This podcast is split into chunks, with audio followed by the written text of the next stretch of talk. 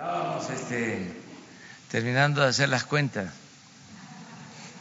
porque hoy vamos a presentarles eh, un resumen, una síntesis de eh, lo que se entregó el día de ayer al Congreso, el proyecto de ley de ingreso y de presupuesto para el año próximo. Entonces, eh, Arturo Herrera, secretario de Hacienda, va a informar sobre este tema. Y eh, como todos los lunes, eh, Ricardo Sheffield va a informarnos, va a dar a conocer a todos los mexicanos el quién es quién en los precios de los combustibles. Si les parece, comenzamos con Ricardo y luego eh, Arturo hace la presentación de el proyecto de ley de ingreso y de presupuesto. Entonces vamos con Ricardo. Siéntese. Muchas gracias. Buenos días, señor presidente. Buenos días a todas y a todos. ¿Quiénes quieren los precios de los combustibles? Iniciando por las gasolinas. Y tenemos en la gasolina regular el margen más alto con el precio más alto que lo encontramos en La Paz, Baja California Sur, Ralsi, con un margen de tres pesos treinta y un centavos por litro y un precio al público de 21 pesos con 52 centavos por litro, mientras que el menor margen y el menor precio lo encontramos en Carvi Autoservicios, Centro Tabasco, un precio al público de 17 pesos con 89 centavos y un margen de 19 centavos. En el combustible premium tenemos Petroleo SADCB en León, Guanajuato, que se mandaron con un precio al público de 21 pesos 99 centavos y que vemos que la raíz de, este precio alto está en los 3 pesos 57 centavos por litro de premium que están manejando como margen, mientras que autoservicios petroleros y comerciales del Golfo en Coatzacoalcos, Veracruz, con un margen de 44 centavos, tiene un precio al público de 18 pesos con 99 centavos por litro. Y en el caso del diésel corporativo en Hervisión, en Hermosillo, Sonora, con un margen de tres pesos cincuenta y un centavos y un precio al público de 21 pesos con 89 centavos, es el más alto, con el mayor margen y el menor margen con el menor precio. Lo encontramos en Carvi Autoservicio Centro Tabasco, con un margen de 31 centavos y un precio al público de 19.59. Pero luego lo vemos por marcas y cuando lo vemos por marcas es interesante hacer el comparativo de la semana pasada porque se dieron mucho los rumores en esta semana que está concluyendo que los precios de los combustibles habían subido, que, que, por el IEPS no ha habido variaciones en los impuestos, no ha habido variaciones y lo pueden constatar en los precios.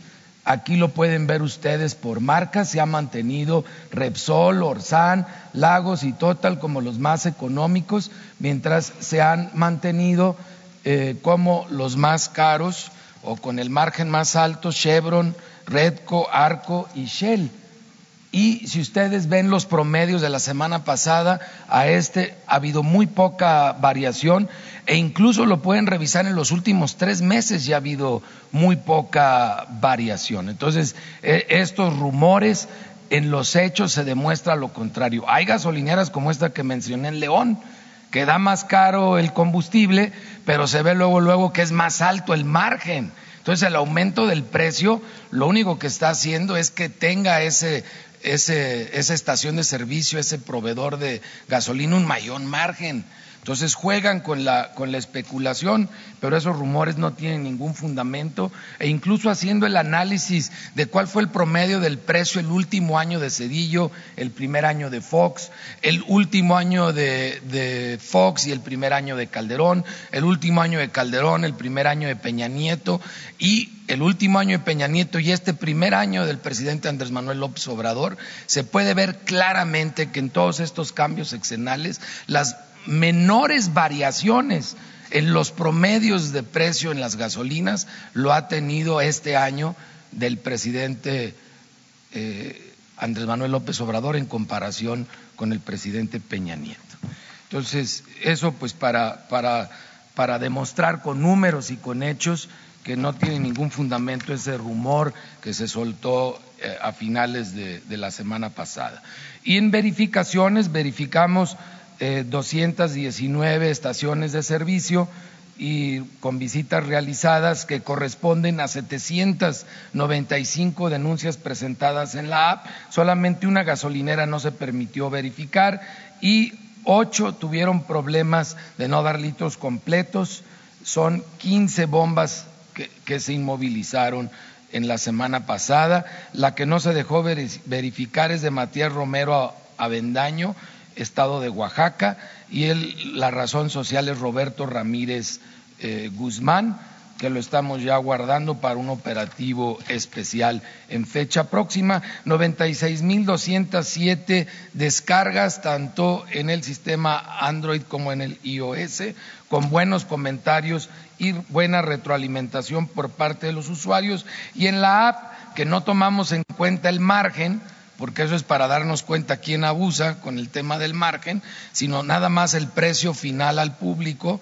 Tenemos que la más económica en regular la encontramos en Coatzacoalcos, Veracruz, a 17 pesos 59 centavos por litro, la más cara en Talpa de Allende, Jalisco, a 21 pesos con 80 centavos por litro. En Premium, la más económica, 18.96 en Aguadulce, Veracruz.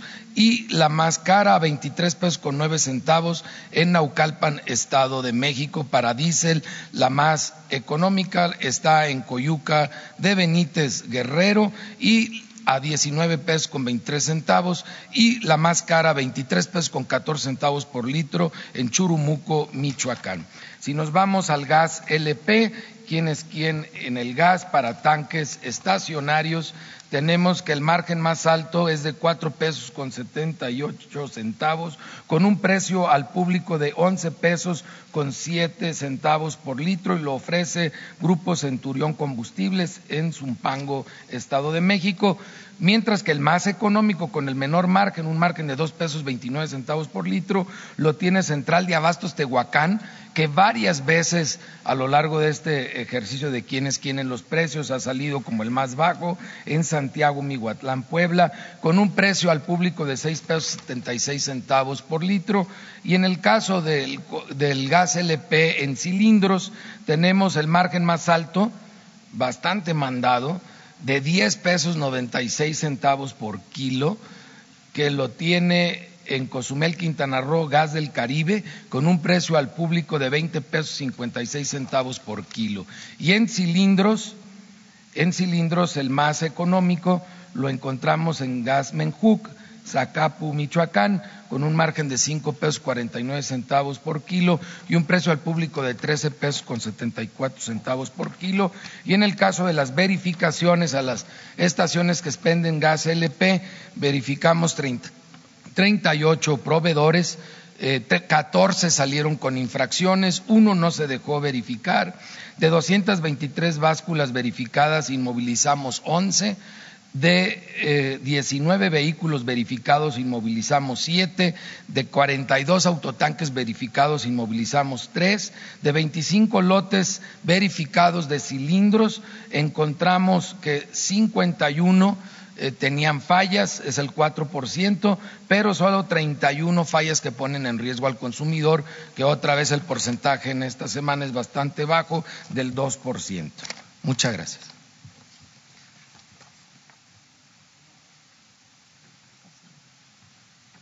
Sí, dígame. Arturo Gómez del Horizonte de Monterrey. ¿Sí se escucha? Sí, don Arturo, a sus órdenes. Arturo Gómez del Horizonte de Monterrey. Eh, respecto a la demanda colectiva con la empresa gasera eh, Natui, ¿cómo ve el proceso? ¿Nos puede explicar por qué es de interés de, los usuarios? Si han recibido alguna modificación ya del proceso este que se, que se inició en julio, tengo entendido. El, problema lo encontramos en el estado de Nuevo León, de Coahuila y aquí en la Ciudad de México con esta empresa de capital español que comercializa con la marca Naturgy, Gas Natural México. Esta empresa eh, recibió la petición de parte de nosotros por dos temas. El primero es que no estuviera cobrando servicios que los clientes no le habían contratado. Entre ellos hogar consentido, que Dios guarde ser hogar consentido de Naturgy, porque te cobran entre 80 y 150 pesos, no sabes por qué, y ni siquiera lo pediste. Y el otro tema es que estaban estimando los consumos, todos los consumos, siempre con un 30% adicional al consumo real y el ajuste lo hacían hasta el siguiente bimestre. Y en consecuencia, pues se jineteaban tu 30% que habías pagado, te cortaban el servicio. Estas dos prácticas las estaban haciendo porque el, el permiso con el que operaban se los permitía. Entonces hablamos con la CRE y afortunadamente hace casi un mes la CRE accedió a modificar el permiso para que en consecuencia se modifique el contrato de adhesión con el cual se vende el gas natural a los consumidores, principalmente en estos tres sitios. Adicional a ello, porque eso lo estamos peleando, obviamente no, no han querido acceder, tenemos una reunión el día de mañana con ellos, también iniciamos una acción colectiva. Esa, esa acción colectiva, si se resuelve de fondo, como lo estamos hablando, quedaría sin sustancia, sin motivo. Pero mientras son peras o son manzanas, nosotros vamos a dar continuidad a la acción colectiva ante las instancias judiciales. Eh, apenas está en la primera eh, etapa, hace poco que se les notificó de, de, esta demanda. ¿Se han sumado más a esta acción colectiva? ¿Más usuarios se han sumado? Eran 2.000 a julio. Mira, para iniciar una acción colectiva ocupamos 30 consumidores. La, la, verdad es que tenemos varios, varios cientos y la suma se da al final cuando se tiene ya la sentencia. Entonces no nos preocupa mucho que se sumen o no eh, más usuarios en este momento. Nos preocupa que Naturgy se ponga las pilas y cumpla en vez de contender con las modificaciones que se hicieron para que deje de cobrar servicios adicionales y deje de estar estimando el consumo. ¿No ha habido ninguna bonificación a los usuarios hasta el momento? No le ¿Alguna bonificación a los usuarios del, de los cobros en? Son casos individuales, pero pues ahí no resolvemos que se le quita el catarro a tres, no, no se quita el catarro. Entonces lo que queremos nosotros es resolver de fondo. Sí ha habido compensaciones a varios miles de casos individuales, pero si continúa la práctica el siguiente mes, ¿qué ganamos? Hay que resolver de fondo el problema. Muchas gracias. Gracias a usted.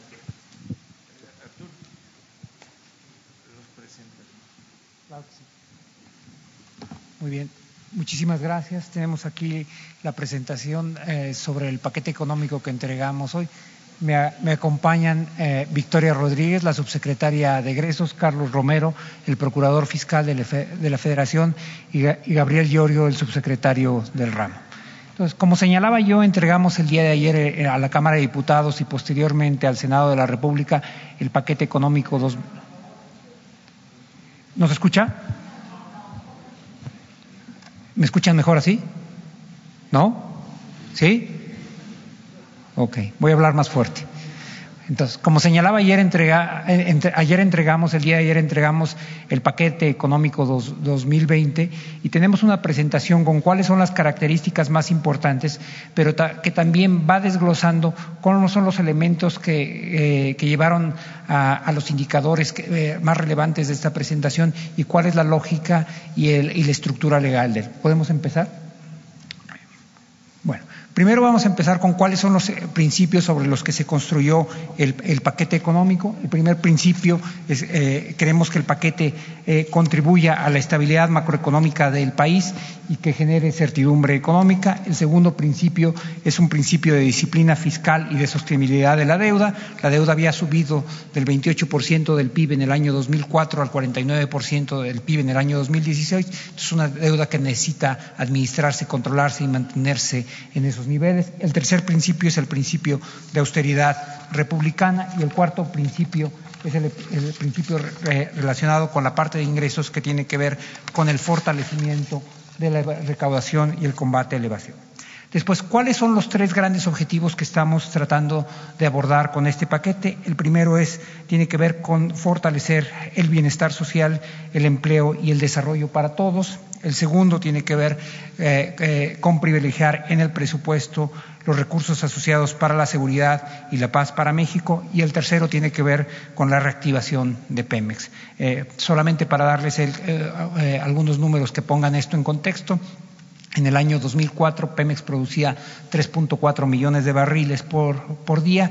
A finales del año 2018 producía alrededor de 1.6 y tantos millones de barriles por día, lo cual quiere decir que en 14 años la producción prácticamente había caído a la mitad.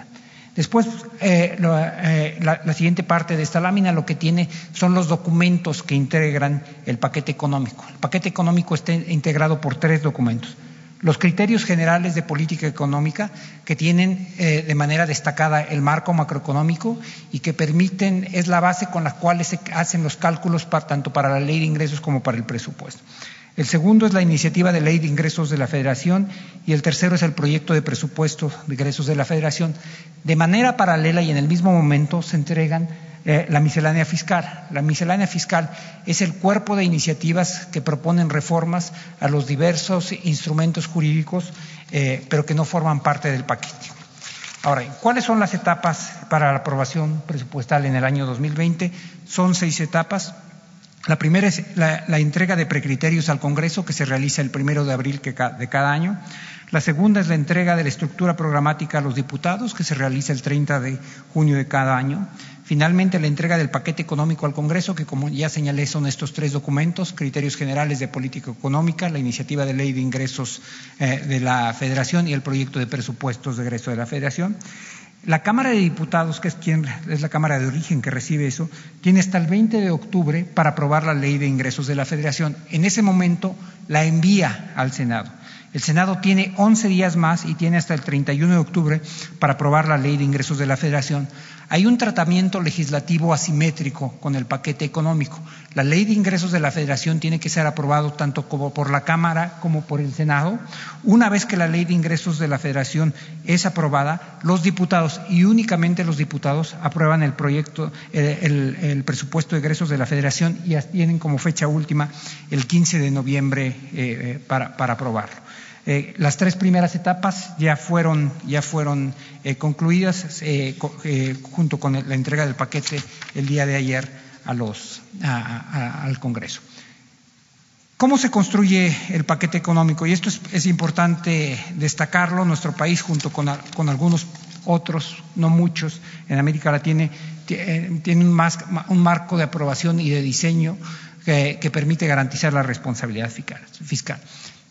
La parte más importante son los supuestos macroeconómicos que vienen dentro del marco macro, que viene dentro de los criterios generales de política económica las diferentes variables que aparecen en el marco macro son las que nos permiten, eh, eh, son las que apoyan la memoria de cálculo para las diferentes variables. Por ejemplo, el primero de ellos es el crecimiento económico del PIB, que estamos estimado con un rango de entre 1.5 y 2.5.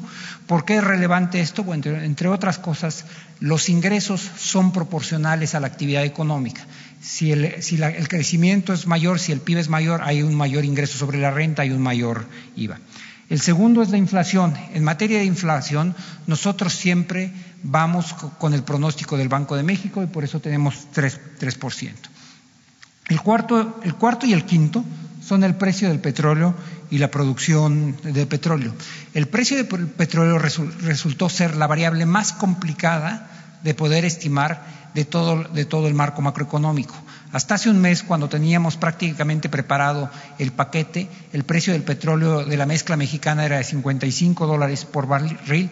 Una vez que se incrementaron las tensiones comerciales entre Estados Unidos y China, el precio del petróleo llegó a caer hasta 47 dólares por barril y entonces decidimos ser muy prudentes y poner 49 dólares por barril. Si ustedes checan el precio del petróleo hoy por la mañana está en 57 dólares por barril, es decir, tuvo un incremento, ha tenido una volatilidad muy importante, de tal forma que esta es una variable conservadora, probablemente vamos a estar en rangos más altos. El tipo de cambio está en 19, estimado para el cierre del 2020 está en 19.9 y la tasa de interés en 7.4. Como ustedes saben, se entró ya en el ciclo de política acomodaticia por distintos bancos centrales a lo largo a lo largo del mundo, incluyendo el Banco Central de México, que en su última en su última reunión decidió bajar en 25 puntos base su tasa de referencia y bajarla de 8.25 a 8%. La siguiente lámina determina algo muy importante que está asociado con el diseño, aprobación y ejecución del presupuesto en México. Eh, eh, una vez que se tiene el marco macroeconómico, lo, primero que se determina es cuál es la estructura de deuda sustentable a lo largo del tiempo y eso nos ayuda a determinar cuál es el financiamiento, el endeudamiento neto. Entonces, ese es el primer punto que se determina. La variable de aquí que se desprende es el superávit primario que se propone. Esto es consistente con un superávit primario de 0.7 del PIB, que es lo que estamos nosotros proponiendo. Después, con, las variables macroeconómicas que están en los criterios generales de política económica, se estima cuánto es lo que se va a recaudar y esos son los ingresos presupuestarios. Y uno y dos nos dan el tamaño total de recursos para, de, los que posee el sector público mexicano para distribuir y es, una vez que se determina eso, que se, que se, que se estima cuál va a ser el gasto total del, del, del sector público mexicano. Y, la, y, esta es exactamente la secuencia en la, con la que se aprueba en el Congreso. Primero se aprueba el lado derecho de esta, de esta, gráfica, que sería la parte asociada a, la ley de ingresos de la Federación, y una vez que ese monto ha sido determinado, se aprueba el presupuesto de ingresos de la Federación. Como decíamos, la primera variable que, se, determina es el financiamiento que está asociado al superávit primario. Estas son eh, los superávits y, déficits primarios que han sido aprobados desde el 2018 hasta el, dos, al, desde el 2008 hasta el 2018 y los que nosotros estem, tenemos estimados para el resto del sexenio. Como pueden ver, el último superávit primario antes de que, de, de, del, del, 2017 fue el del 2008, que, que, que fue un superávit primario de 1.8%. Eso coincidió con el punto más bajo de deuda sobre PIB que se había tenido en muchísimo tiempo, que fue de alrededor de 28%. Después lo que vemos es el crecimiento de los déficits en el año 2009 y en el año 2010, que están asociados al periodo de la gran recesión, es decir, cuando hubo una, caída muy, muy importante de la actividad económica a nivel global, pero, pero también en México. Pero esos déficits se, se, siguieron operando hasta el año 2016 y estos están asociados con un incremento de la deuda que llegó a 49% del PIB. Es decir, si nosotros midiéramos la deuda en el 2008 y la midiéramos en el 2016, hay una diferencia de 20 puntos porcentuales, eh, que son el equivalente hoy casi a, a 5 billones eh, de pesos.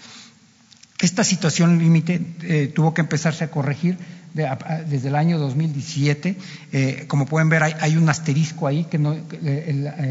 La parte del 2017 y 2016 no, no cuenta los remanentes operativos del, de, del, Banco de México. Y nosotros estamos profundizando en esta política de, de tener superávits primarios para controlar el, el, crecimiento de la deuda, es decir, primero la tenemos que estabilizar y luego la vamos a ir bajando poco a poco. En ese sentido, el superávit primario que estamos proponiendo para el año 2020 es de 0.7% eh, del, de, del PIB. Eso en aquella gráfica donde teníamos el financiamiento es lo que determina ese primer punto. El segundo punto es el de la ley de ingresos. La, siguiente eh, lámina lo que nos dice cuáles son los lineamientos con los que nosotros construimos los estimados de recaudación que vamos a tener para el año 2020. El primero y el más importante es que se mantiene el compromiso de no crear impuestos o subir las tasas en términos reales de las existentes. El segundo es se fortalece la recaudación a través de las medidas administrativas orientadas al combate a la evasión y ilusiones fiscales. Eh, la, recaudación total de un país es la combinación de dos cosas. La política tributaria, que es la que nos determina qué podemos cobrar y cuáles son las tasas que están asociadas a ellas, y la eficiencia en la recaudación.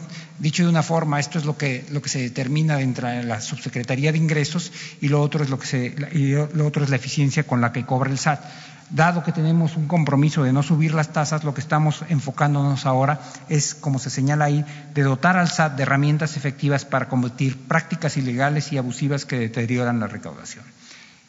Asimismo, se proponen una serie de facilidades administrativas que generarán incentivos para un mayor cumplimiento voluntario de las personas y empresas en impuestos existentes como el IVA e ISR.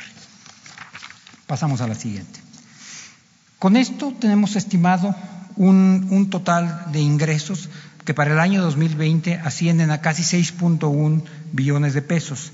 En la composición de estos, alrededor de 5.5 billones de pesos corresponden a ingresos eh, presupuestarios y 584 mil millones de pesos provienen de ingresos eh, eh, de financiamiento. Hay algunos rublos que, me parece que son importantes destacar. Los ingresos presupuestarios, como ustedes pueden ver ahí, se pueden dividir entre ingresos petroleros e ingresos no petroleros. Eh, los ingresos petroleros representan alrededor de 987 mil millones de pesos, los ingresos no petroleros representan 4.5 billones de pesos. Hace tan solo algunos años prácticamente los ingresos petroleros representaban la mitad de los ingresos de todo el país.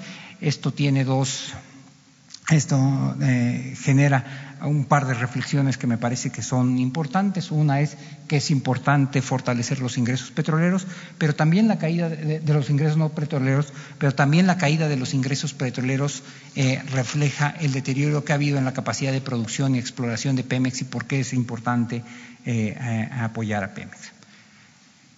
La siguiente, eh, lámina eh, lo que ilustra son las distintas formas de leer el presupuesto. Hay, hay, básicamente tres grandes clasificaciones presupuestales y cada una de ellas responde a una pregunta distinta.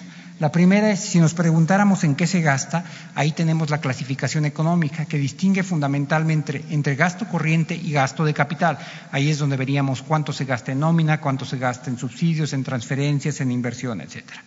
Podemos hacer una pregunta para ver el presupuesto desde otro ángulo que respondería a quién gasta. Ahí lo que vamos a encontrar es la clasificación administrativa, es decir, cuánto gasta la Secretaría de Gobernación, la Secretaría de Defensa, la Secretaría de Hacienda, la Secretaría de Turismo, cuánto gastan los, órganos autónomos, cuánto gasta el Poder Judicial, cuánto gasta el INEGI, el INE, etcétera. Podemos también preguntar, hacer esta pregunta de una forma distinta, que es ¿para qué se gasta? Y esto es lo que da lugar a la llamada clasificación funcional. Y es agrupa el gasto de distinta forma. Si pensáramos, por ejemplo, eh, cuál es el gasto que va asociado a la educación, por supuesto que ahí aparecería el, gasto de la SEP, pero hay programas de alfabetización o de alimentación que podrían estar en la Secretaría de la Defensa Nacional y esos tendrían que agruparse de manera distinta. Un poquito inspirados en esta clasificación es que presentamos eh, una forma distinta de, interpretar el presupuesto con la idea de que ustedes puedan ver los distintos programas que nosotros tenemos y es esto de a qué contribuye. Y vamos a ver ahora la clasificación de acciones del gobierno bajo esta, bajo esta categoría. Lo que vemos aquí es cómo clasificamos nosotros el presupuesto total, que son esos casi, como yo decía, 6.1 billones de pesos, de los cuales 4.3 billones son de gasto neto programable, es decir, la diferencia entre esos 4.3 billones de pesos y 6.96 millones de pesos está asociado fundamentalmente a participaciones que van a los estados y al, y al servicio de la deuda, que obviamente no tienen programa, son alrededor de 1.7 billones de pesos.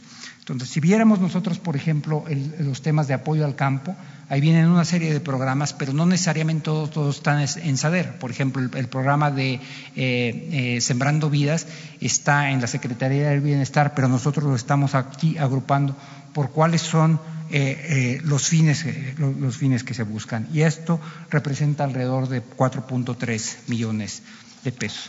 Hay, una aclaración que nos parece importante realizar y es que aun cuando el presupuesto tiene eh, eh, un total de casi 6.1 billones de pesos, tiene una serie de restricciones muy, muy importantes que hace que el gasto tenga componentes inerciales eh, muy relevantes, por un lado, y además que haya una serie de cosas que están determinadas por ley, de tal forma que en realidad lo que está disponible es relativamente pequeño. Empecemos por la parte arriba. Para el presupuesto 2020 ah, eh, tenemos, como decía, propuesto 6.9 millones de pesos. Pero hay una serie de gastos obligatorios. Por ejemplo, el costo financiero del gobierno y de empresas suma alrededor de 732 mil millones de pesos. Este es el pago de intereses de la deuda ya existente. Además, hay alrededor de 944 eh, mil millones de pesos asociados a las participaciones federales. Todos esos recursos nosotros no tomamos una decisión, esos se tienen que pagar. Después hay otros recursos asociados a los ramos autónomos que suman un total de casi 140 mil millones de pesos. Los ramos autónomos son asociados a aquellos como la Comisión Nacional de Derechos Humanos, el INE, el Poder Judicial, el Poder Legislativo. Jurídicamente, lo que nosotros tenemos que hacer es recibir la propuesta de ellos y sin modificarla, la incorporamos a la, propuesta de presupuesto de egresos de la Federación y ya es la Cámara de Diputados la que decide si fija ese monto o un monto distinto. Pero en cualquier caso, ni nosotros decidimos el monto propuesto, ni nosotros lo aprobamos y tampoco tenemos eh, ninguna atribución en manera de, eh, eh, en términos de la ejecución. Tenemos alrededor de 965 mil millones de pesos asociados a pensiones sobre los que tampoco hay alguna decisión. Este es el resultado de, los trabajadores mexicanos del Estado que ya se jubilaron y los que se están jubilando, sobre todo asociados al régimen, eh, al régimen eh, de jubilaciones anteriores. Y finalmente tenemos todo el gasto asociado a las entidades y empresas IMSS, ISTE, PEMEX y CFE. Ellos tienen fundamentalmente recursos propios por el, cobro de cuotas o el cobro asociado a la venta de, hidrocarburos o de electricidad y de generación y distribución en el caso de CFE. Y esos recursos nosotros no los vemos y representan un monto muy, muy importante. Está el, ramo 33, que tiene que ver con transferencias a las entidades eh, y las aportaciones eh, obligatorias a fideicomisos, prestaciones de seguridad. Una vez que quitamos todo esto, lo que sobra es la cifra que ven ahí, 1.1 billones de pesos. Esa cifra es solamente el 18% de todo el presupuesto. Es decir, el 82% de todo el presupuesto está más o menos fijo de una forma u otra ya sea porque es para responder a obligaciones contraídas anteriormente, pueden ser obligaciones laborales como las pensiones, obligaciones financieras como el caso de los recursos eh, eh, destinados al pago del servicio de la deuda o porque son recursos que van ya sea a los órganos autónomos o a las entidades federativas. Y ese es el monto básicamente sobre, a través del cual el, gobierno federal ejecuta sus diversos programas. Tenemos una serie de consideraciones finales, es una especie de, cuadro, resumen. Lo primero es el qué buscamos con el paquete económico. El paquete económico se construyó bajo los principios de austeridad, disciplina fiscal y eficiencia tributaria. Segundo, se presenta un presupuesto realista sin subestimaciones de los ingresos ni el gasto.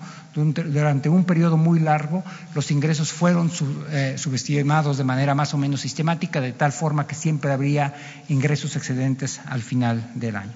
El tercero es que en la implementación se buscará una ejecución oportuna, en particular en un contexto de aceleración global. Permítanme tomarme un minuto en este, en este sentido. Estamos muy, muy conscientes de que hay un proceso de aceleración de la economía en, en diversas economías y también en la economía mexicana. Y eso requiere no solamente que, hagamos una distribución adecuada del presupuesto, sino que nos aseguremos de que se esté gastando con oportunidad para que tenga un impacto en la economía lo más pronto posible.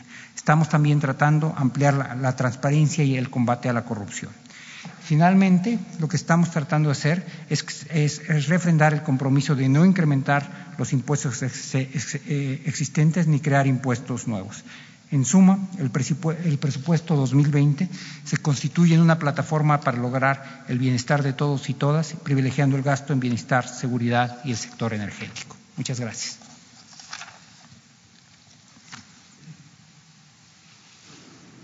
Si, les parece bien, tomamos tres preguntas y después las, respondemos. Empezamos aquí, ahí y allá. Buenos días, presidente de México, servidor Carlos Pozos reportero de Petróleo y Energía, señores secretarios, señores invitados y buenos días a los que nos ven y nos escuchan. Eh, mi pregunta es esta, secretario.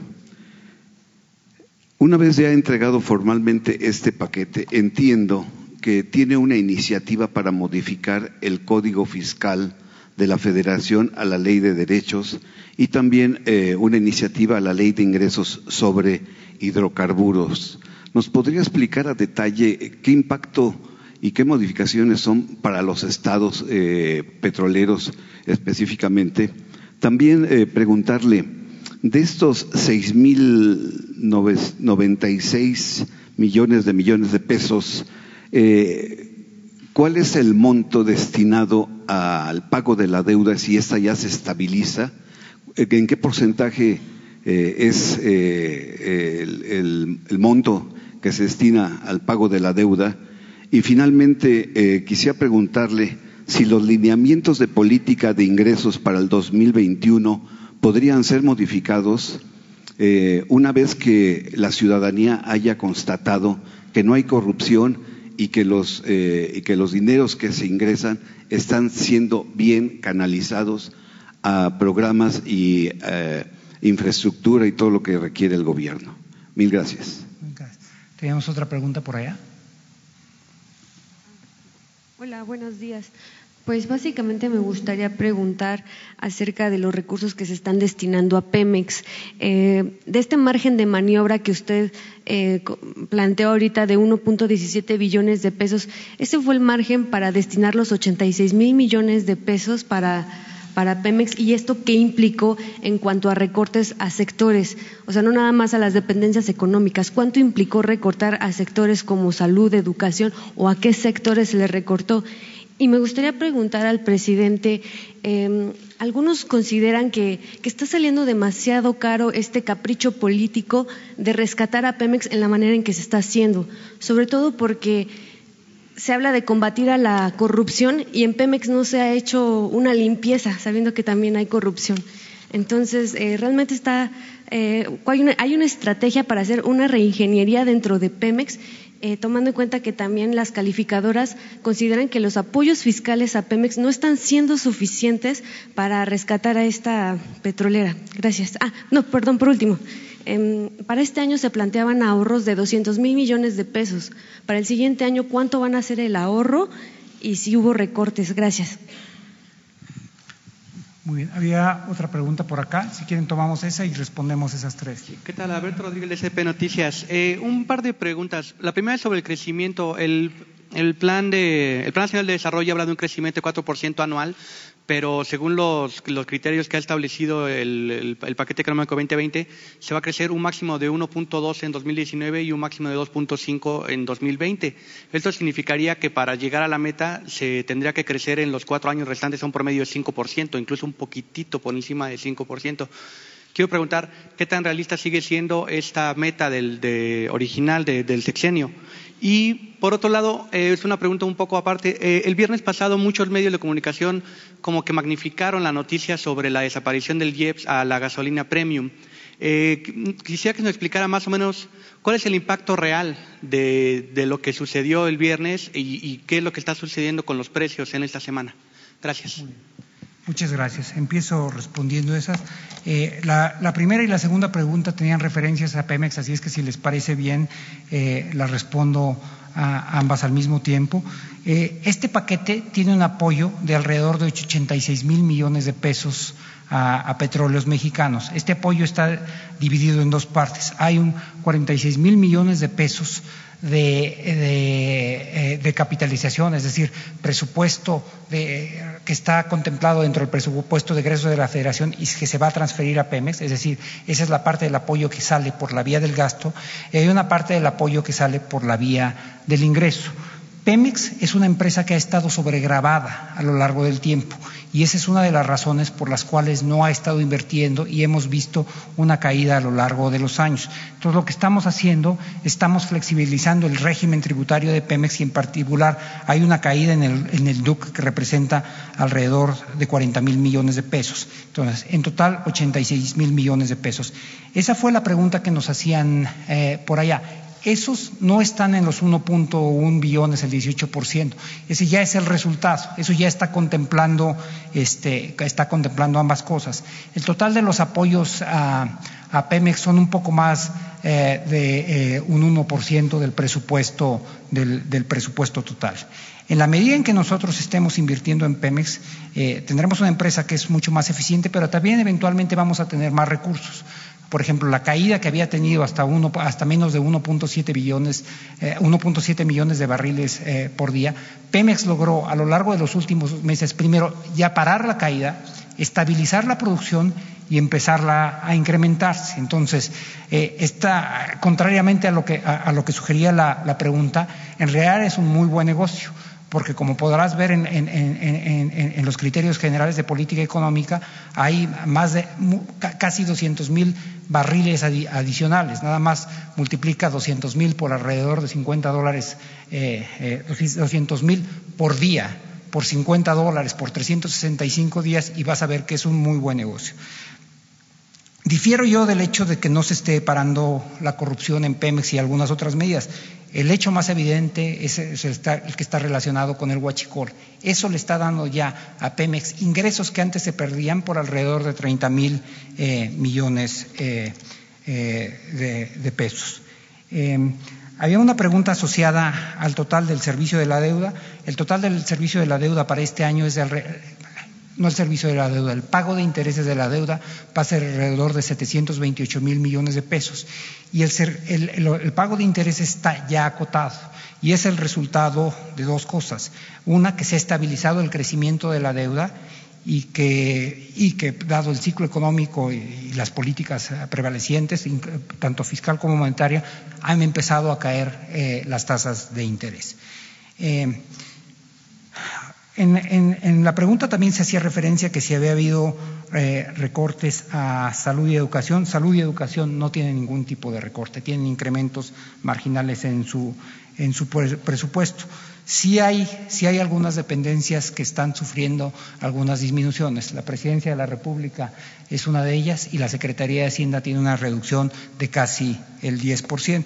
Como todos los presupuestos, esto implica implica reacomodos. Por ejemplo, eh, es muy, muy claro dónde están nuestras prioridades. Nuestras prioridades es apoyar los programas de bienestar que tienen garantizado que puedan continuar en las mismas condiciones que habían venido realizando el año pasado. Segundo es el presupuesto asociado a seguridad y hay un presupuesto para la Guardia Nacional de 56 mil millones de pesos. El presupuesto de la Guardia Nacional se encuentra en tres áreas distintas, en la Secretaría de Seguridad y en las Secretarías de Defensa y, y, de Marina. Y por último, eh, eh, la serie de apoyos desti eh, destinados a reactivar a Pemex. Finalmente, a Alberto, ¿verdad? Alberto hacía una referencia a, al crecimiento y la tasa de crecimiento promedio. Eh, la, economía, la, economía, de México y la de cual, cual, cualquier país tiene, tiene, dos características muy, muy, eh, muy claras. Una, en general, tiene un crecimiento a lo largo del tiempo pero este crecimiento no es homogéneo, es un crecimiento ondulante, lo cual quiere decir que tenemos periodos de expansión y periodos en donde hay desaceleración. La forma más fácil de, de verlo, el, ejemplo más ilustrativo, es en el crecimiento, eh, en el periodo, por ejemplo, del presidente Cedillo. Empezó con una caída de 6.5% y acabó con un crecimiento que era del casi el 5%. Entonces tiene estos periodos de expansión. La parte importante que tiene que ver con el crecimiento de largo plazo tiene que ver con la media. Esa media ha estado en alrededor de 2.4% desde 1993. Eso es lo que tenemos que cambiar. Y hay una serie de políticas que nosotros estamos empezando a, operar en, ello. Hay políticas de largo plazo, por ejemplo, asociadas a, los programas de bienestar que permiten aumentar el capital humano, o todas las políticas de inversión en el sur del país, que es la parte del país que menos crece. Pero hay también otro tipo de políticas que explican por qué el país no ha venido creciendo. Una, tenemos una tasa de inversión pública relativamente baja y eso estamos cambiando y en particular con la inversión en el sector energético. Segundo, tenemos un sector financiero relativamente delgado. México es un país donde un número importante de las transacciones se liquidan en efectivo. Eso lo estamos cambiando y ya pusimos una serie de decretos y hay una serie de iniciativas que están por aprobarse en la Cámara de Diputados que están cambiando el régimen de inversión de las AFORES, quién puede abrir cuentas bancarias. Eh, en, algún decreto estamos apoyando eh, la, la, salida de empresas a bolsa, etcétera. Eh, hay un cuarto más que tiene que ver con la recaudación. Nosotros tenemos una recaudación de solamente el 13% del PIB. En la miscelánea fiscal van instrumentos muy importantes para que pueda eh, recaudar más el SAT, asociado a una serie de, iniciativas que ya están en el Congreso. Una, la que va a prohibir las condonaciones y otra que va a, dirigir a las empresas fantasmas y la facturación eh, eh, falsa. creo que esas eran las preguntas que había. Ah, sí, no, no, no, los lineamientos es lo que determinan cómo construimos nosotros la ley de ingresos, no, no, eh, no, no son parte del, del, aparato jurídico. Lo que nosotros sí creemos, y es algo que le vamos a apostar, y es muy importante en ese sentido su pregunta, la recaudación, la recaudación adicional tiene tres principios sobre los que nosotros estamos construyendo los estimados. Uno, dotar de instrumentos al SAT que antes no tenía. Segundo, mejorar operativamente al SAT en su funcionamiento interno. Y el tercero, el que usted señalaba, en la que en que nosotros podamos disminuir eh, y mitigar los riesgos de corrupción en el país, pero además ser muchísimo más transparente en dónde va el destino de los recursos del gasto, los mexicanos se sentirán cada vez más cómodos en que sus impuestos se están traduciendo en bienes y servicios específicos. Eh, a ver si quieren una pregunta ahí, otra allá y una aquí. Buenos días. Pedro Hernández del periódico Ángel Metropolitano y El Día. Secretario, este, ¿qué van a hacer con las empresas transnacionales que evaden impuestos? Muy bien. Ah, ¿Había otra ahí? Inmediatamente atrás de ti. Buenos días a todos. Silvia Rodríguez de Grupo Milenio. Quiero saber si estas medidas de deficiencia dentro del SAT no implican que a la población se, se le va a estar presionando más y apretando más el cinturón para pues para compensar todos los, los, recursos que no que no se pueden tener por otras vías como por ejemplo por la caída en los precios del petróleo que se ha observado qué implicaciones va a tener esto para la población gracias muy bien muy bien, y había una acá. Buenos días, señor presidente, secretario, subsecretaria, señores. Eh, preguntarle eh, sobre la ley de ingresos. El ISR estoy checando que tiene un incremento en recaudación de 94 mil millones, es más o menos 5%. Este, eh, de aquí, más o menos, ¿cuánto equivale por el combate a las factureras y la no, no condonación de impuestos? Dentro del IVA yo veo solo 11 mil, 12 mil millones de pesos más o menos en cifras cerradas de incremento de recaudación, pasa de 995 mil eh, millones de pesos a un billón siete mil millones de pesos. Eh, esto podría ser un indicador de que el consumo y las ventas serán deprimidas, ¿no? Porque es un aumento muy magro del, del IVA. En el caso del IEPS hay un incremento de 73 mil millones de pesos para quedar en 343 mil millones. ¿De dónde va a salir esto? Porque de repente eso también implica que la gente tenga dudas de que va a haber más gasolinas. ¿De dónde van a salir esos 73 mil millones de pesos? Y por último, en el caso de la ley del de, presupuesto de egresos, el ramo 33 veo que bajan las aportaciones a los estados de, de 733 mil cuatro millones a 731 mil ocho. ¿Esto a qué se debe, secretario? Gracias. Muy bien. Eh, empiezo con, la primera pregunta. Eh, eh, el interés de nosotros es que todos paguen, empresas locales y empresas, empresas extranjeras. En general, yo diría, sobre todo aquellos grandes corporativos, suelen tener prácticas en línea con corporativos extranjeros que les obligan a cumplir con sus obligaciones fiscales. Hay una, hay una pregunta y hay una preocupación que nosotros tenemos y que se ha convertido en una pregunta reiterada en los últimos días que tiene que ver con la economía digital y con las plataformas digitales. Los impuestos, déjenme y, aproveche su pregunta para aclarar este punto. Los impuestos que tienen que pagar las plataformas digitales no son nuevos, son los impuestos que pagamos o todas las empresas o todos los ciudadanos. Es decir, cuando se, cuando se renta eh, un vehículo a través de una plataforma, se tiene que pagar un impuesto sobre la renta o un IVA. No son diferentes. Un número muy, muy importante de los impuestos en, México son impuestos retenidos. Los salarios de los funcionarios públicos en, México nosotros no los pagamos directamente, sino nos son descontados de nuestro salario bruto y los retiene y se enteran a la Secretaría de Hacienda. También pasa así cuando hay el consumo en alguna tienda, cuando ustedes van al cine, en realidad hay un IVA asociado ahí y ese IVA es, es, es, es retenido por, la, por la, la, las empresas que lo pagan a cuenta de ustedes. Bueno, lo mismo se está proponiendo con el caso de las plataformas digitales y estamos llegando ya a acuerdos con ello y hay, algunas disposiciones en la miscelánea para facilitar que esta retención se haga como en el, la mayor parte de, la economía.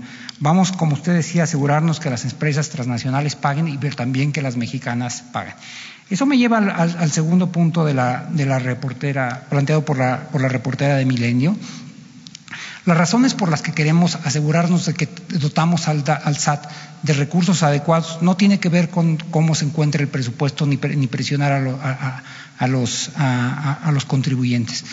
Pero lo que sí queremos asegurarnos es que todos estamos contribuyendo en la, forma en que la ley lo, dispone. Hay niveles todavía de evasión y de ilusión fiscal relativamente importantes y como ha sido en el caso de las, factureras, ni siquiera son temas de ilusión, son incluso temas de defraudación fiscal. Y eso son lo que nosotros queremos limitar.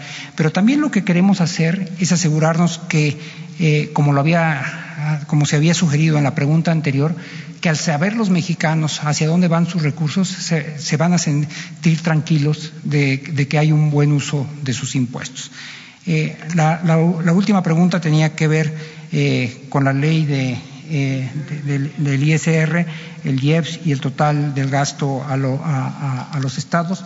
Eh, hay alrededor de uno, un poco más de 1.7 billones de pesos de gasto federalizado. El gasto federalizado va asociado a, distintas, a distintos rubros, algunos rubros están asociados a participaciones federales, a fondos, etcétera. Hay una disminución muy, muy pequeña. La disminución más importante viene en los recursos que tienen que ver con el, con el gobierno federal, que es una disminución de alrededor de 2.6 eh, eh, eh, por ciento. ¿no?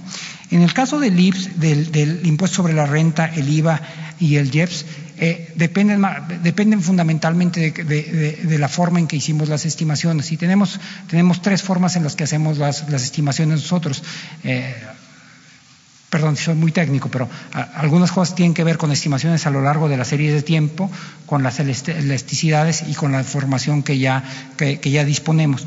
Lo que, lo que eh, hay una información adicional que no necesariamente está en tu parte, en la parte que tú estás viendo, en la parte comparada, porque tú estás viendo lo que se aprobó en el 2019 y estás comparado con el 2020. Nosotros tenemos un elemento de información adicional que es sabemos exactamente cuánto hemos recaudado y tenemos un estimado de cierre. Y con base en ese estimado de cierre es, eh, es como, como calculamos las estimaciones que pensamos que vamos a tener de ingresos en cada uno de estos rubros.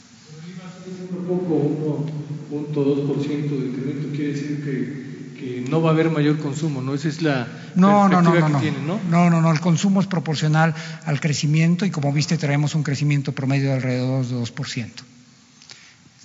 ¿Les parece bien si tomamos tres preguntas más? Empezamos allá, allá y una más acá. Buenos días. Buenos días. A mí me gustaría saber, la parte del crecimiento, se, va a hablar, se habla de que se va a haber un programa especial para impulsar el crecimiento y la productividad en las empresas. ¿Eso de qué se va a tratar y cómo se va a beneficiar? Porque ahorita las proyecciones que nosotros estamos viendo son crecimientos que de alguna manera no están muy creíbles para la, los analistas y estaban diciendo que Hacienda estaba presentando eh, cifras que presentaban una realidad. Muy bien, había otra, otra pregunta ya y una, y una, una más por acá. Muchas gracias, secretario Estefanía Ochoa de ADN 40. Saber, eh, si me puede responder el presidente, ante este contexto internacional, ¿cuál es el factor que será necesario para alcanzar el crecimiento de hasta el 2.5%? Y también saber si con este presupuesto se garantiza que no se baje la deuda tanto para Pemex como la soberana. Gracias. Sí. Aquí alguna pregunta ofreció en tiempos de campaña que a través del combate a la corrupción se podrían recaudar 900 mil millones de pesos anuales. ¿Cómo se ha avanzado en ese sentido? qué hay respecto a las reglas de operación que también causan parálisis y subejercicio en la administración pública y finalmente eh, cuál es la política de Hacienda frente a las demandas de los alcaldes y gobernadores para crear un nuevo pacto, un nuevo federalismo hacendario, señor secretario. Muy bien. Eh, eh, si quieren empiezo con, con, un par de las preguntas que hacían referencia a los temas de crecimiento. Eh, eh, hay una serie de variables que para nosotros son importantes, además de las que ya se presentaron en, los criterios generales de política económica. Una variable central, y está explícitamente abordada en los criterios generales, y es de particular relevancia en un contexto de aceleración global y de conflictos comerciales, es la aprobación del tratado, del nuevo Tratado de Libre Comercio, el TEMEC. Eh, los conflictos comerciales han tenido efectos negativos en todas las economías y también en la nuestra, pero también han, han generado oportunidades. Eh, México se convirtió, y no lo era desde el 2003, ya en el principal socio comercial de Estados Unidos. Los, nosotros estamos previendo que los conflictos comerciales, y en eso coinciden con la mayor parte de los analistas, van, son un asunto más de fondo y de largo plazo y no algo que se va a resolver en los próximos meses. Lo cual quiere decir que va a tener que haber una reconfiguración de las cadenas internacionales de valor. Uno de los posibles destinos en esa reconfiguración es México, al ser el país vecino de Estados Unidos ya lo estamos viendo, pero para que se, se, manifieste de manera más fuerte, lo, lo, que necesitamos es que el Tratado de Libre Comercio sea aprobado. México ya hizo su parte, el tratado fue firmado el último día de noviembre del año pasado y fue ratificado ya por el Senado de Estados Unidos. Nosotros estamos dándole seguimiento a todo el proceso de manera puntual. Eh, yo he hablado tanto como mis pares de Canadá como de Estados Unidos. El, mi par canadiense está seguro de que ellos tienen los votos para, para ratificarlo en cualquier momento. Ya hemos estado recibiendo lo largo de las últimas semanas diversas delegaciones eh, del Congreso de Estados Unidos que están pidiendo información de eso. No es algo hecho, pero nos sentimos muy, muy optimistas de que puede ser firmado en los próximos meses y eso sí pondría en una trayectoria distinta a México. Ese es uno, uno, de los primeros temas por los cuales presentamos una tasa de crecimiento de este tamaño. Hay un tema adicional que tiene que ver con qué podemos hacer nosotros en el ciclo para asegurarnos que hay un avance mayor de la economía. Una de las cosas que nosotros hemos, hemos, anunciado, y de hecho yo lo mencioné ayer cuando presenté el paquete en la Cámara de Diputados, es que estamos, diputados, estamos preparando un paquete de alrededor de 100 mil millones de pesos con, de gasto del 2020 que vamos a licitar ahora. Es decir, nosotros no podemos empezar a gastar, ni a pagar, ni a recibir bienes, sino después de enero, del primero de enero del 2020 pero no hay nada que nos prohíba ir adelantando esas licitaciones, porque ya sabemos que hay un mínimo de ciertos rubros en los que vamos a ir gastando. ¿Qué es lo que está buscando eso? Si nosotros licitáramos una actividad A y en octubre hay, un, hay, algún contratista que tiene un contrato para empezar a proveer eh, ese, ese, bien o servicio a partir del primero de enero del 2020, nosotros no vamos a gastar sino hasta el año que entra, pero ese contratista sí va a estar contratando trabajadores, va a estar comprando maquinaria y equipo, va a estar buscando créditos financieros, etcétera. Entonces, lo que, lo que esto se va a traducir es que vamos a estar buscando que el presupuesto del 2020 tenga un impacto económico ya desde el 2020 eh, desde el 2019. Eh, eh, es, y me parece que esa era la misma pregunta de la gente de ADN, ADN 40. Había una pregunta más con relación al combate a la, a la deuda. ¿A, a la calificación? Presupuesto garantizará que no se baje la calificación para Pemex y también para la deuda soberana. Bueno, no es nada más el presupuesto, ¿no? Eh, la, de, la, deuda tiene, la calificación de la deuda tiene que ver con una serie de características. Una es el tamaño de la deuda y, y, la, y claramente la estamos acotando. Eh, eh, dos, eh, con el perfil de la deuda, es decir, si tienes a, al mismo tamaño de deuda, si tienes vencimientos muy cercanos, eso pone en riesgo. Y nosotros hemos venido, sobre todo en el caso de la deuda soberana, haciendo unas operaciones de manejo de pasivos que han sido muy exitosas. Te recuerdo algunas de ellas. Emitimos en enero un bono de alrededor de dos mil millones de dólares en el mercado de Nueva York. Después emitimos en el mes de marzo, si mal no recuerdo, 2.5 millones de euros. Después emitimos en el, en el, en el mercado Samurai, en el bono de, en el mercado japonés, alrededor del equivalente a 1.5 mil millones eh, de dólares. La semana pasada, fue la semana pasada que hicimos esta operación de canje por alrededor, si mal no recuerdo, 65 mil millones de pesos, donde cambiamos alrededor de 50 y tantos mil millones de pesos que se nos vencían en el 2020 por plazos muchísimo mayores. Por el lado de Pemex, Pemex, como ya decía, tiene además que ver la parte de dónde vienen sus ingresos. Sus ingresos dependen de si están produciendo o no petróleo. La, caída que había en la producción ya fue frenada, ya se estabilizó y ya empezó a crecer. Y seguimos trabajando con ellos en ver cómo podemos mejorar el perfil de, la deuda de Pemex. Y la última pregunta tenía que ver que plantean alcaldes y si a través de sus demandas en la Secretaría de Gobernación, como ocurrió hace 15 días, Hacienda estaría en condición de flexibilizar su postura draconiana frente a demandas de alcaldes y, y gobernadores porque ellos consideran que es inequitativo la entrega de recursos a municipios. Bueno, no, yo, no sé si es inequitativo o no. La entrega para estados y municipios es por ley, ni siquiera lo determinamos nosotros. Esto está en la ley de coordinación fiscal. La ley de coordinación fiscal determina cuál es el monto que se, que se, que se, que, se, que, que existe para distribuir y las reglas. De hecho, si usted revisa la ley de coordinación fiscal, tiene fórmulas matemáticas precisas. No hay discrecionalidad de Hacienda en ese sentido. Lo que sí había discrecionalidad antes era en el llamado ramo 23, donde, donde, donde había distribuciones a las entidades y a algunos municipios que podían ser asociadas a negociaciones de carácter político, a las coyunturas específicas. Eso no existe. Lo que, eh, lo, lo, que cada uno de los tres niveles tiene que hacer es buscar cuál, cuáles son los mecanismos a través de los cuales tienen que fortalecer sus diferentes fuentes de financiamiento. El gobierno federal, y esto es muy importante, en un, en un, en un país de carácter federal, cada uno de los distintos niveles va determinando esto. Nosotros lo que hemos determinado es estar buscando eficientar la recaudación sin subir, la, sin subir y sin cambiarla, sin subir los impuestos y cambiar la estructura tributaria. Pero todos y cada uno de los, de los pesos que le, corresponde a, las, a, la, a los estados y a los municipios están determinados en la ley de coordinación fiscal. Quisiera hacer, pero aprovechando su, su, su pregunta, hacer eh, dos, dos comentarios muy específicos.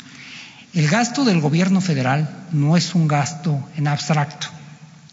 Alguna vez escuché yo a un economista decir que el presupuesto sigue la ley de la gravitación universal, cae en algún lugar preciso. Entonces, aunque es un gasto federal, está en los estados, está en Campeche, está en Nuevo León, está en Jalisco, está en Tamaulipas. No es un gasto que se realice en la Ciudad de México. Se está realizando en estados y en municipios específicos. Y un esfuerzo que vamos a hacer justo para tratar de transparentar esto es explicar aún el gasto federal dónde está cayendo en cada una de, de las entidades.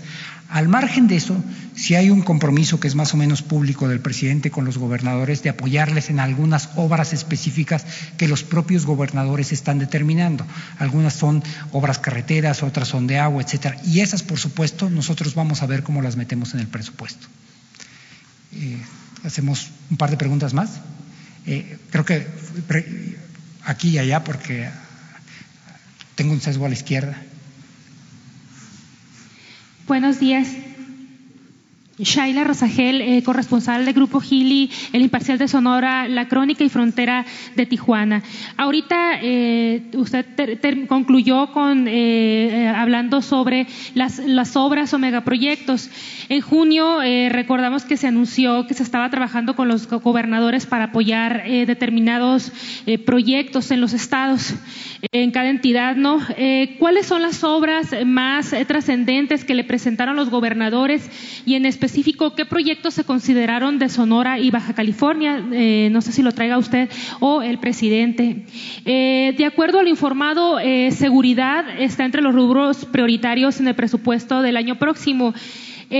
¿Cuál es el monto total que se propone y en qué renglones más importantes se destinará? Ahorita hablaba de la Guardia Nacional. Eh, ¿Cuál es el compromiso o sea, respecto a este, eh, a este recurso para seguridad? ¿Cuál es el compromiso en concreto eh, de resultados, o sea, para dar resultados en este tema? ¿Y cuál es la recaudación estimada que espera recibir Hacienda eh, con la aplicación de impuestos a las plataformas de comercio y servicio electrónico? Si tienen eh, una estimación eh, estimada de recaudación y si se han acercado a las empresas, ¿cuál es la postura de estas empresas? O ¿qué les han dicho? Muchas gracias.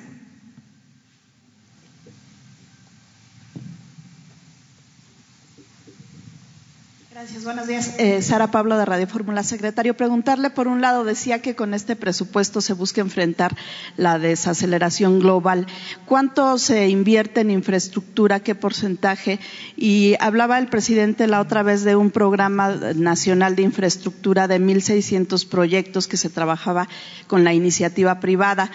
Eh, entiendo que habría capital privado y público. Si ya se están considerando estos proyectos, porque para los empresarios parece eh, eran importantes para poder eh, detonar esta inversión masiva de la iniciativa privada, ¿qué tanto se está destinando para estos proyectos en infraestructura? Y nada más del presupuesto para los gobernadores, bueno, para los gobiernos estatales, de manera global, ¿cuánto se disminuye o se incrementa? Gracias.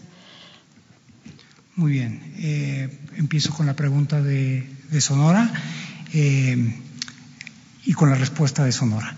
El, proyecto que eligió la gobernadora de Sonora es un hospital, si, no mal, no, si mal no recuerdo, es un, hospital. De hecho, nos reunimos eh, con ella el viernes pasado. Este, sirve y no es nada no es ningún secreto. Hemos tenido reuniones con los gobernadores a lo largo de las últimas semanas. El jueves pasado nos reunimos con los gobernadores del PRI, el miércoles pasado nos reunimos con los gobernadores del PAN. Algunos gobiernos, como el de Sonora, como el de su estado, ya tienen determinados cuáles son los proyectos. Algunos otros gobiernos, por ejemplo, como el de Hidalgo, también lo tiene y, de hecho es un proyecto que ya se venía ah, haciendo, que es el proyecto que va de la carretera de Pachuca a, Huejutla. La mayor parte de estos proyectos son de largo alcance, van a tardar algunos años.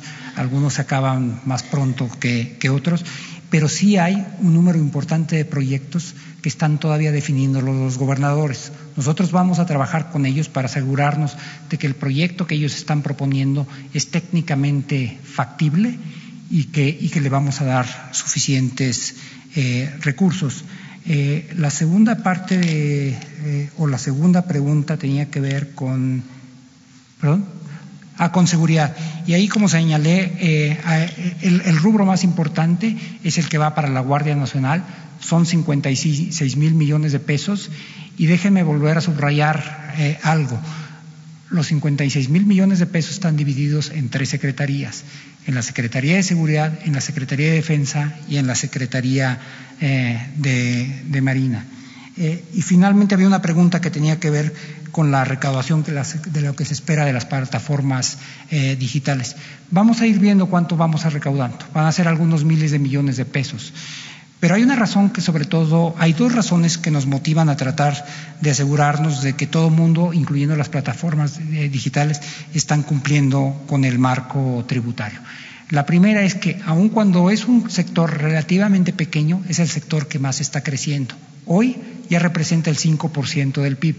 Este, pero si vemos las, las, tendencias en el resto de los países, eh, cada vez eh, se utilizan más para, para, cuestiones de entretenimiento, de noticias, etcétera, de transporte. Entonces, es un sector que está creciendo más o menos como entre el 10 y el 11%. Entonces, necesitamos asegurarnos que, tiene, que tenemos un marco de recaudación adecuado con ellos, no solamente por lo que tiene que pagar hoy, sino porque se espera que en el futuro todavía sea más, más, más relevante. Después, proyecto de Baja California, si tienen ya, bueno, ¿qué les propusieron? Baja California, el gobierno le quedan unas cuantas semanas, es que supongo que más bien lo va a proponer el gobernador entrante. Eh, después Sara, Pablo hacía, referencia a los temas de de desaceleración y si el proyecto atendía a la desaceleración. Hay tres, hay tres eh, elementos asociados a ellos, dos que van en el paquete y uno que no va en, el paquete. Los que van en el paquete es la, parte de recursos al bienestar, que es la primera que nosotros estamos garantizando, tiene un impacto directo en el consumo. Los programas de bienestar eh, van fundamentalmente orientados a la, la, base de la pirámide de, ingresos. La base de la pirámide de ingresos tiene una propensión marginal al consumo muy alta, quiere decir que entre que reciben eh, sus recursos y que, y estos se traducen en consumo, pasa muy, muy corto tiempo y hay una parte muy, muy alta de esos que se dedica, que se dedica al consumo. Lo segundo tiene que ver con los recursos asociados a la inversión, que yo, como yo había señalado, eh, la, inversión eh, pública llegó a 2.9% del PIB en el 2018, la estamos creciendo poco a poco a partir de ahí, pero no todos los recursos, no toda la inversión pública se está dando completamente con recursos del gobierno federal. Hay algunos que tienen que ver con inversiones mixtas con los estados o con asociaciones públicas privadas. Eh, por ejemplo, eh, la construcción eh, tanto de la, de la, línea 2 del metro en Guadalajara como del peribús en Guadalajara fue una combinación de recursos entre el gobierno federal y el gobierno y el gobierno de Jalisco. Por ejemplo, en el Peribús nosotros estamos poniendo alrededor de dos mil millones de dólares y ellos van a poner otros cuatro mil millones de dólares. De, todas, de tal forma, de pesos, perdón, de tal forma que lo que nosotros, eh, divídalo entre 20, de tal forma que, lo que nosotros estamos poniendo detona tres veces más. Otro es, por ejemplo, algo que ya anunciamos con la Secretaría de Comunicaciones y Transportes, donde estamos desdoblando seis, seis concesiones carreteras. ¿Qué quiere decir esto? Que alargamos el plazo de la concesión y contra el aumento en el tiempo de la concesión, ellas están haciendo inversiones adicionales. Las inversiones asociadas a, a esas concesiones son de 18 mil millones de pesos. Hay un paquete por separado que no está asociado con el, con el presupuesto que tiene que ver con cómo dinamizar la economía a través de la banca de desarrollo. Por ejemplo, anunciamos hace algunas semanas y vamos a especificar en estos días cómo se va a implementar eh, 1.2 eh, millones de créditos adicionales eh, de Fonacot. Fonacot, como ustedes saben, es un banco que, que, está fundamentalmente destinado a financiar el consumo de los trabajadores, pero es un banco que ya es relativamente pequeño. No teníamos tantos recursos en Fonacot, pero teníamos recursos en el Banco de Bienestar y el Banco de Bienestar le va a dar una línea de crédito al Fonacot para que pueda hacer esto. Con esto, no sé Jesús si te parece, o si hay alguna de esas preguntas que, ¿no? Hacemos tres, tres más, dos en la derecha y una en la izquierda para un balance ideológico aquí.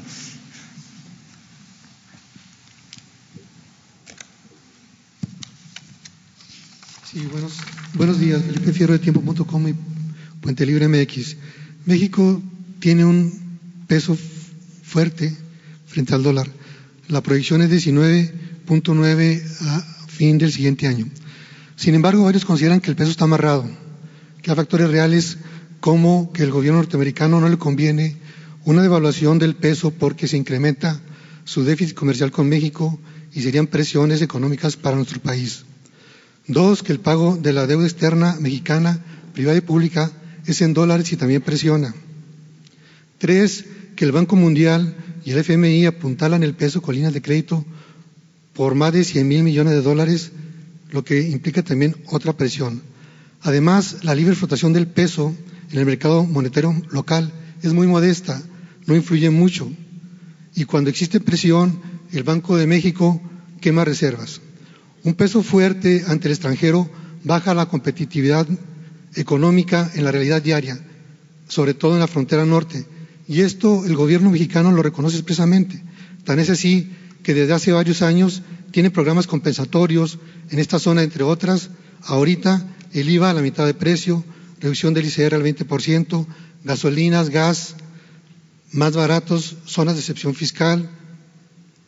Las principales economías como Estados Unidos, China, Japón, Rusia hacen lo posible por tener una moneda propia, competitiva y barata hacia el exterior.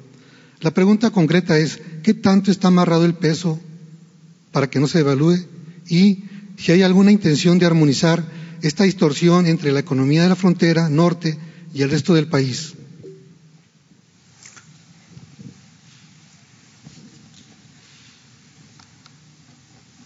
Sí. ¿Qué tal? Buen día, secretario. Dalila Escobar, eh, corresponsal de Tiempo TV. Eh, hay, había un tema pendiente precisamente en, eh, bueno, en Coahuila, Eh, el tema, y ahora que hablaba de, los, de algunos proyectos que hay en algunas entidades y dijo que se había reunido con algunos gobernadores del PRI, había un tema pendiente que es la construcción del Metrobús eh, entre Coahuila y Durango. Ya se había dicho desde el gobierno federal que había quedado cancelado el proyecto. Sin embargo, en la Cámara de Diputados, Ramírez Cuellar, eh, presidente de la Comisión de Presupuesto, había dicho que como tal todavía no estaba cancelado y que incluso se, había, se habrían en todo caso contemplado algún, eh, algo de presupuesto. Preguntarle si en efecto se va a, se tiene pensado, se tiene pendiente este presupuesto o no, de plano quedó cancelado, nada más para disipar la duda. Gracias. Muy bien. Muy bien, tomamos una aquí y, y, y respondo esas tres. Muchas gracias. Eh, buenos días. Tengo una uh, pregunta para el secretario y para el presidente, si es posible.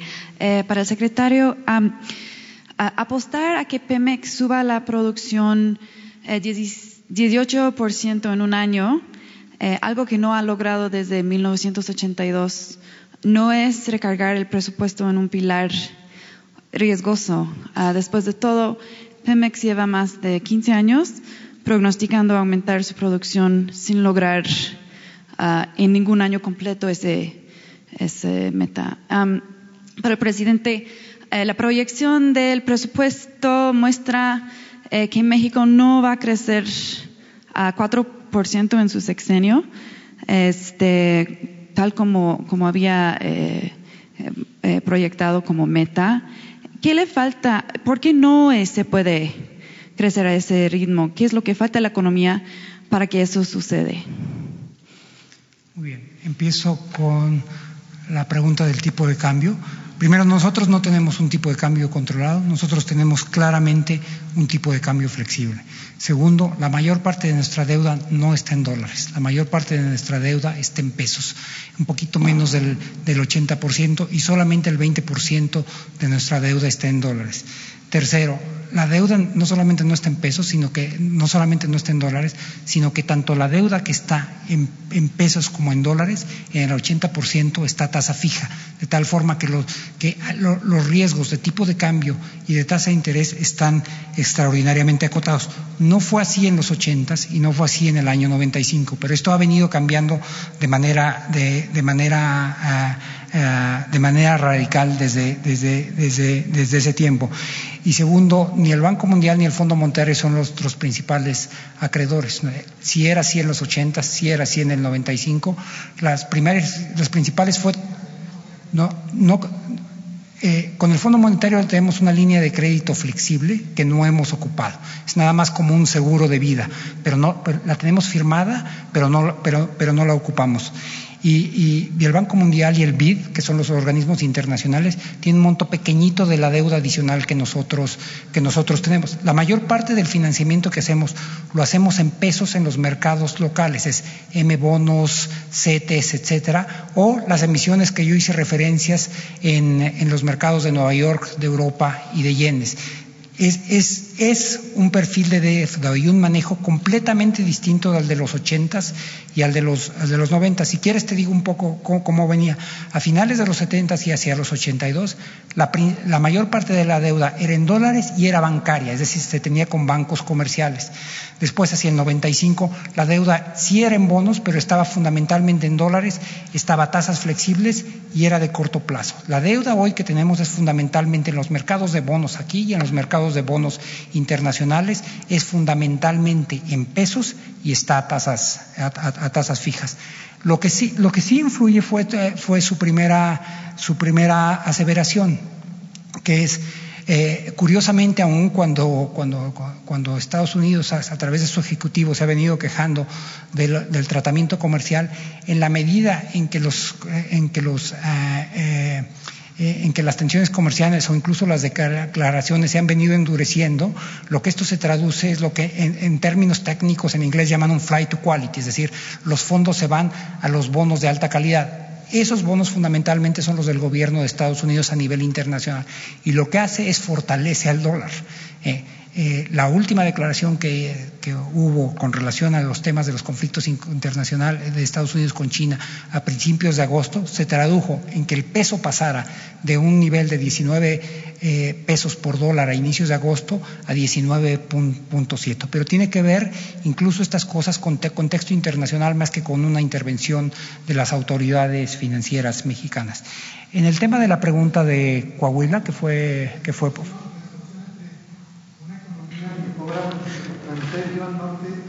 Pero la distorsión, no, la distorsión no me parece que tiene que ver con eso, me parece que tiene que ver con las integraciones locales. Es decir, la economía de Tijuana está muchísimo más ligada a la economía de San Diego y la economía de Ciudad Juárez está muchísimo más ligada a la economía del, Paso, que al, y al revés también, ¿eh? la economía de San Diego y, de, y del Paso con, las de, con, la de, Tijuana y de Ciudad Juárez. Y para todos efectos prácticos están en, enfrentando precios que tienen que empezarse a parecerse. Esa es la gran distinción que existe entre las grandes ciudades de frontera y el resto del país. Paso ahora con la pregunta que tiene que ver con, con Coahuila. Primero el Metrobús sí se está construyendo, el Metrobús pasa de ambos lados, en, la zona de la laguna. La parte que se está construyendo y está casi terminada es la parte de Coahuila, la parte que va, si no mal no recuerdo, de Matamoros hasta Torreón, que es prácticamente una, línea recta. Tiene que cruzar el río Nazas y del otro lado, ya no recuerdo si es, es, Lerdo, me parece, este, o Gómez Palacio, lo que, esa es la parte que se tiene que, que, que construir. Y había una propuesta del apoyo del presidente a que al gobierno de Durango para construirla. Pero lo, que hubo una petición de la ciudadanía en que primero se atendieran los problemas de agua y después lo, los del Metrobús. Una vez que se resuelvan los, los temas de agua, el tema del Metrobús va a poder ser este, considerado y los recursos que iban a ir originalmente para esa parte no estaban en el presupuesto, eran recursos del Fonadín. Así es que ni antes ni ahora los va a encontrar el presupuesto porque no estaban en ese, en ese momento en, ahí. Eh, dependerá si, si, el tema del agua es resuelto y si los ciudadanos que son los que pidieron que, que los recursos se pre, que los recursos se privilegiaran en el agua consideran o no que es una prioridad eh, la inversión en el Metrobús. Eso es algo que tendrán que decir el, los gobiernos de esas regiones y los ciudadanos de esas regiones. Y, la, la, pregunta que tenía que ver con, Pemex, si es, un, si es una pregunta, si es distinta de la trayectoria que ha tenido y lo que hemos visto en los, en los últimos, yo diría, 15 años, sí, sí es distinto, claramente es distinto.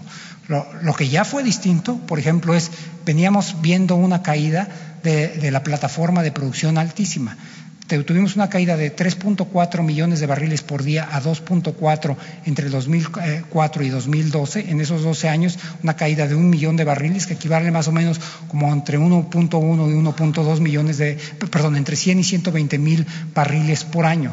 Después, entre 2000 entre 2012 e inicios del 2018, es decir, en cinco años, no estoy hablando del sexenio completo, hubo una caída de 2.4 a 1.9 barriles por día, alrededor de 100 mil barriles por, por día, 100 mil barriles por cada, por, por cada año que se estaban perdiendo. Pero entre el primero de enero del 2018 y el 31 de diciembre del 2018, es decir, en 11, en 11 meses de la administración anterior y en un mes de la administración de nosotros, cayó casi 300 mil barriles. El presidente, que es más correcto que yo, corta siempre en el 30 de noviembre y ahí fueron 200 mil y tantos barriles, pero si tomamos el año completo son casi 300 mil barriles, de tal forma que estabas viendo una caída muy importante y que se estaba acelerando a lo largo del, del, del, del 2018. Eso primero ya se paró, se estabilizó y empezó a haber un aumento de la producción. Ahora, ¿por qué podemos esperar cosas distintas? Son por tres razones. Primero, ya se paró esa tendencia. Segundo, está incrementando los recursos. Tercero, le estamos poniendo recursos. Como yo señalé con respecto a la primera pregunta, le estamos poniendo 86 mil millones de pesos nada más este año. Pero algo que es muy importante es que hay un cambio importante en la estrategia de, producción y exploración de Pemex.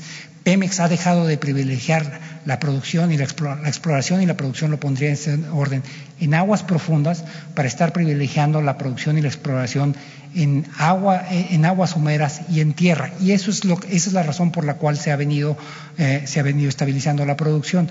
Eh, la exploración en, aguas profundas es importante, pero la exploración y la producción en aguas profundas tiene un ciclo muy específico. Se tarda más o menos siete años en la exploración, tres años en desarrollo y a partir del décimo o onceavo año se empieza a ver la producción. Así es que darle la vuelta a Pemex, eh, aun cuando eso es muy importante y aun cuando seguramente lo vamos a hacer, esos recursos y, generaría, esas inversiones generarían empleo y producción y actividad, pero no generaría ni una sola gota de petróleo. Eso es muy importante que se haga y estoy seguro que Pemex lo tiene en sus planes, pero no generaría recursos ni en esta administración ni en la que sigue. Es muy importante hacerlo porque hay que garantizar los recursos hacia, hacia el largo plazo. Estas son las tres características que, explican de manera importante por qué, nosotros estamos confiados en que Pemex va, a aumentar su producción. Ahora, asociado a ello sí viene un esfuerzo de nosotros. No es sencillo dedicarle 86 mil millones de pesos, más los que ya les dedicamos este año. Hemos estado usando fuentes diferentes, le hemos estado dando recursos por el lado de, de, del gasto y también hemos estado dándole un tratamiento tributario diferente. Tenemos otra vía que no viene en el presupuesto, que es Pemex, Pemex tiene algunos campos que son rentables para el Estado mexicano, pero no son rentables para Pemex.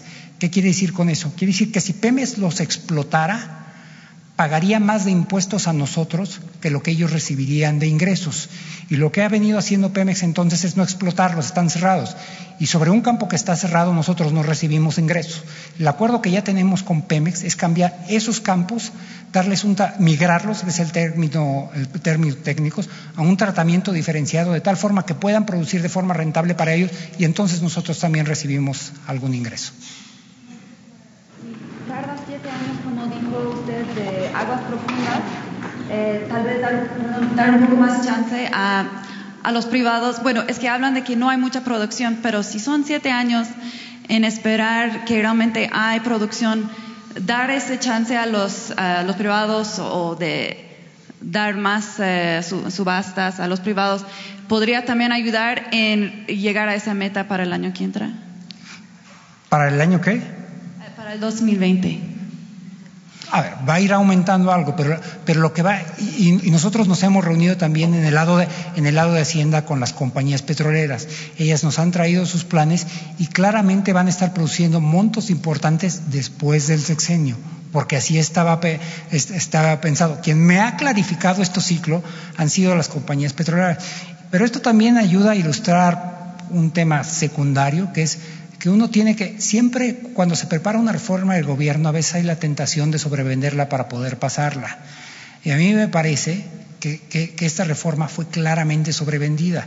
Se empezó a preparar en un momento en que, eh, en que, en que, la, plataforma de producción era alrededor de 2.3 eh, millones de barriles por día. Se dijo que para estas épocas estaríamos eh, eh, produciendo más de 3 millones de barriles y, y llegamos a producir 1.6. Es decir, no solamente en vez de aumentar, no solamente no aumentó, disminuyó, sino casi llegamos a la mitad de lo que se había prometido. Gracias. Este, tenía una pregunta. Dos preguntas más. Eh, yo tenía que hacer una presentación a las nueve en otro lugar, o le pido al subsecretario que me vaya a representar allá, o las contesta él. Si quieren, hacemos dos preguntas y vemos si las podemos terminar, una aquí y una acá. Buenos días, señor secretario. A los normales de la calle, los que nos están oyendo y algunos de los que estamos aquí, nos cuesta mucho trabajo entender gran parte de lo que dice. Yo le preguntaría, ¿de qué manera nos traduce este presupuesto?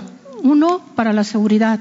Dos, medicinas, que es algo que toda la gente está diciendo, no hay dinero, no hay medicinas en la vida de la gente que menos tiene. ¿A qué va este presupuesto? ¿A qué va el campo? Muy bien. Y había una pregunta más por acá. Ahí.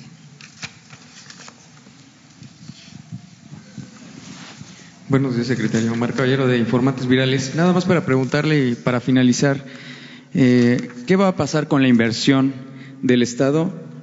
Eh, la inversión, no el gasto, eh, del porcentaje del PIB que está proponiendo y cuál va a ser la verdadera aplicación, ya que ahora mismo es, hasta el momento estos son solo subejercicios. Sí. bueno, empiezo, empiezo con la primera uh, pregunta yo, yo creo que es una pregunta muy importante y central. Eh, nuestro país, como yo he señalado, es un país de ingresos medios. es un país de, hecho de ingresos medios altos, pero es un país de grandes contrastes. A pesar de que somos un país de ingresos medios, prácticamente la mitad de la población vive por abajo de la línea de pobreza. Los contrastes regionales son brutales. El PIB per cápita de la Ciudad de México, que es la, la medida más importante de bienestar, es casi siete veces el PIB per cápita de Chiapas. De las 32 entidades federativas, hay 31 cuyo PIB per cápita a diversos niveles ha venido creciendo en los últimos 28 años. Hay solo una entidad en cuyo PIB per cápita no ha, venido creciendo, es decir, que hoy los ciudadanos de esa entidad viven en condiciones más difíciles que a mediados de los noventas. Esa entidad es Chiapas. Sea, no solamente tenemos un país de, de, de, grandes contrastes, sino que los estados pobres o están estancados o incluso se han vuelto más pobres. Y por eso yo le diría, hay dos cosas que nosotros estamos haciendo. Primero, una parte muy importante de las inversiones se están yendo al sur del país. Y segundo, hay montos muy, muy importantes a los sectores eh, más desfavorecidos. Y voy a mencionar solamente tres o cuatro casi al azar. El programa de, de, pensiones para adultos mayores tiene más de 126 mil millones de pesos programados para el año 2020. El programa de pensión para personas discapacitadas tiene casi 12 mil millones eh, de pesos. Las becas de educación para, eh, superior tiene 7 mil eh, millones de pesos. El programa de Sembrando Vidas, que está fundamentalmente orientado a las zonas rurales campesinas del sur del país, tiene 25 mil millones de pesos. Así es que yo diría que a, aquellas personas que, como usted dice, están en una situación más difícil, ¿qué les podemos decir en concreto? Que estos beneficios, muchos de los cuales ya les están llegando, estamos comprometidos a que sigan llegando para allá y que además estamos haciendo inversiones adicionales en esa zona del, país. Eh, la otra pregunta era. Sí, la, la, las medicinas ha sido un tema muy controvertido en el que yo ya, muy a mi pesar, ya también me, me, me, metí. Tuve una conversación muy interesante hace un par de semanas con un diputado de un partido de, de oposición y él me dijo, este, ¿por qué no visitan los hospitales de manera aleatoria? Y me pareció muy buena sugerencia. Y entonces empecé a mandar a personal de la Secretaría de Hacienda para ver si había medicinas o no. Y en la mayor parte de los casos, incluso tomaron algunas fotografías, hay medicinas. Este, lo que sí me va a corresponder y es mi responsabilidad, y yo tengo en este cargo, pues hoy cumplo dos meses, mi cumpleaños, este, como secretario de Hacienda, es asegurarme, dado, que la oficialía mayor ya me reporta, asegurarme que las licitaciones salen a tiempo y que hay una provisión adecuada de ellas. La pregunta aquí tenía que ver con los, subejercicios.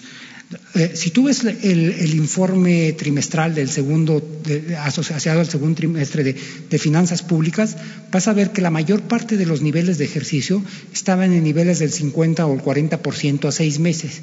Y eso indica que si llegara a haber niveles de subejercicio son mínimos, porque el gasto no se aplica de manera homogénea a lo largo de los meses. Te doy un ejemplo.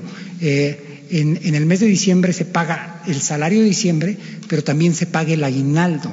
De, el aguinaldo, de tal forma que si tuvieras la nómina no se paga un doceavo, un doceavo, sino que está cargada hacia, hacia, hacia diciembre. Y lo mismo pasa con el gasto de inversión.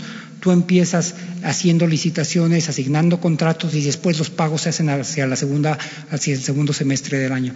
Así es que yo, yo, yo no coincido con ello y yo creo que eh, más bien lo que estamos preocupados es asegurarnos que estamos saliendo en línea y con nuestros objetivos. Muchísimas gracias. Voy a salir corriendo a la. Me espera, pues si no que se vaya él. No, espérense, no, ¿Sí? esto es más importante.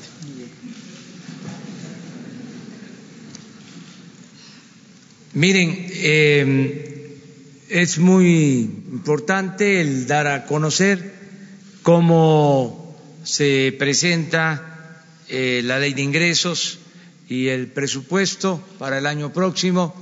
Yo quiero eh, transmitir un mensaje a todos los mexicanos, decirles que vamos muy bien, que afortunadamente vamos a seguir garantizando el bienestar del pueblo. Y esto es posible porque nos está resultando la fórmula de acabar con la corrupción y de hacer un gobierno austero. de manera muy clara. No se permite la corrupción. Y esto ha significado ahorros muy importantes. El presupuesto rinde más. Cuando hay corrupción, si se hace una obra que cuesta 100 millones, la cobran en 300 o en 500. O hay muchísimos ejemplos. Les dan los anticipos y se quedan con el anticipo y no hacen la obra. O no entregan lo que supuestamente vendieron. Entonces, vamos bien porque ya no se va el dinero del presupuesto como era antes por el caño de la corrupción. Y vamos bien porque ya no hay lujos en el gobierno, no hay sueldos de 700 mil pesos mensuales, ya no tiene el presidente una guardia de ocho mil elementos del Estado Mayor Presidencial. Imagínense cuánto significa esto de ahorros.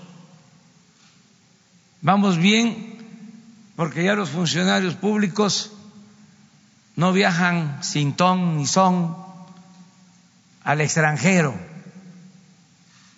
Ya no hay avión presidencial ya no se utilizan aviones, helicópteros para el traslado de funcionarios. Usaban los aviones hasta para ir de compras y los helicópteros hasta para ir a jugar golf.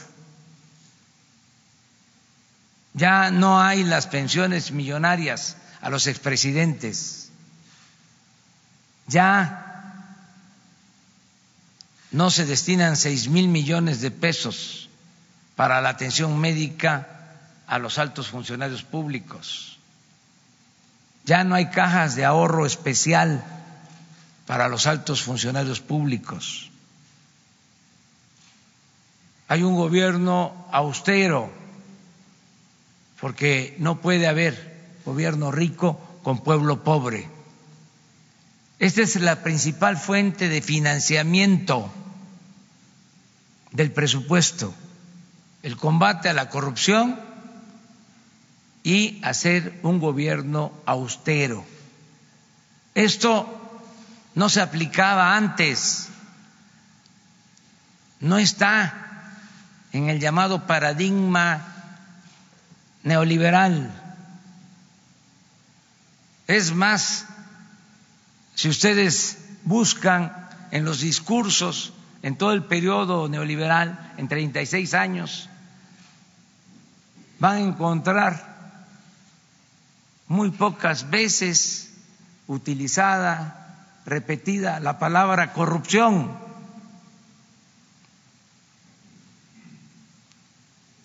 Todo lo que aparecía en el discurso tenía que ver con políticas públicas y con reformas estructurales y la agenda dictada desde el extranjero,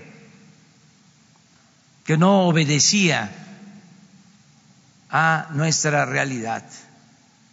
Por eso ¿Qué le transmito, qué les digo a todos los mexicanos, de manera muy especial a la gente humilde, a la gente pobre, que están garantizados sus apoyos, que todos los adultos mayores van a estar recibiendo día con día, permanentemente, su pensión, que todos los discapacitados, pobres, de manera especial niñas y niños, su pensión está garantizado para finales de año y para todo el año próximo. La pensión a adultos mayores, mañana les vamos a explicar cómo va el programa, porque lo acordamos a nivel nacional. ¿Cómo va el programa de la pensión a los adultos mayores? Pensión para las personas con discapacidad. Se garantizó que se mantengan las becas para estudiantes pobres, se garantizó que todos los estudiantes de preparatoria tengan su beca, se garantizó que los que están estudiando en las universidades de familias humildes, de familias pobres, su beca. Y se garantizó que continúe el programa de jóvenes construyendo el futuro. Está garantizado también el programa, como aquí se dijo, de Sembrando Vida, y vamos de 500 mil hectáreas a un millón de hectáreas y de 200 mil empleos a 400 mil empleos en ejidos, en pequeñas propiedades. Está garantizado también el que lleguen los apoyos a los productores de manera directa, lo que era el Procampo y que ahora es producción para el bienestar. Están garantizadas las tandas para el bienestar, está garantizado el que no falten las medicinas, los médicos, el que se reparen y se terminen de construir centros de salud, hospitales. Está garantizado y es un compromiso iniciar el programa de basificación de todos los trabajadores de la salud. Para ser precisos, el presupuesto real para la Secretaría de Salud para el sector salud aumenta 40 mil millones de pesos. Está garantizado que no va a aumentar la deuda pública. No ha aumentado ni aumentará el año próximo está garantizado que no aumentan los impuestos en términos reales. No han aumentado en este año ni en el que viene. Está garantizado que no van a aumentar los precios de las gasolinas, del diésel, del gas y de la luz este año y el próximo en términos reales.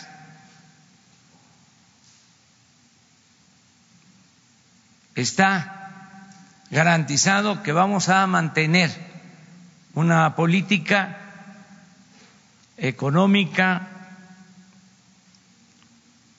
procurando no gastar más de lo que ingresa a la hacienda pública. Es decir, no van a haber faltantes, no va a haber déficit y esto nos permite que se mantenga estable el peso. En este año es de las monedas que más se han fortalecido a pesar de la falta de entendimiento entre el gobierno de Estados Unidos y el de China. Vamos también a rescatar a Pemex. Ya empezamos. Ya se logró estabilizar la producción petrolera, lo que no se había logrado en 14 años ya se logró en nueve meses. En 14 años, de manera permanente, caía la producción de petróleo.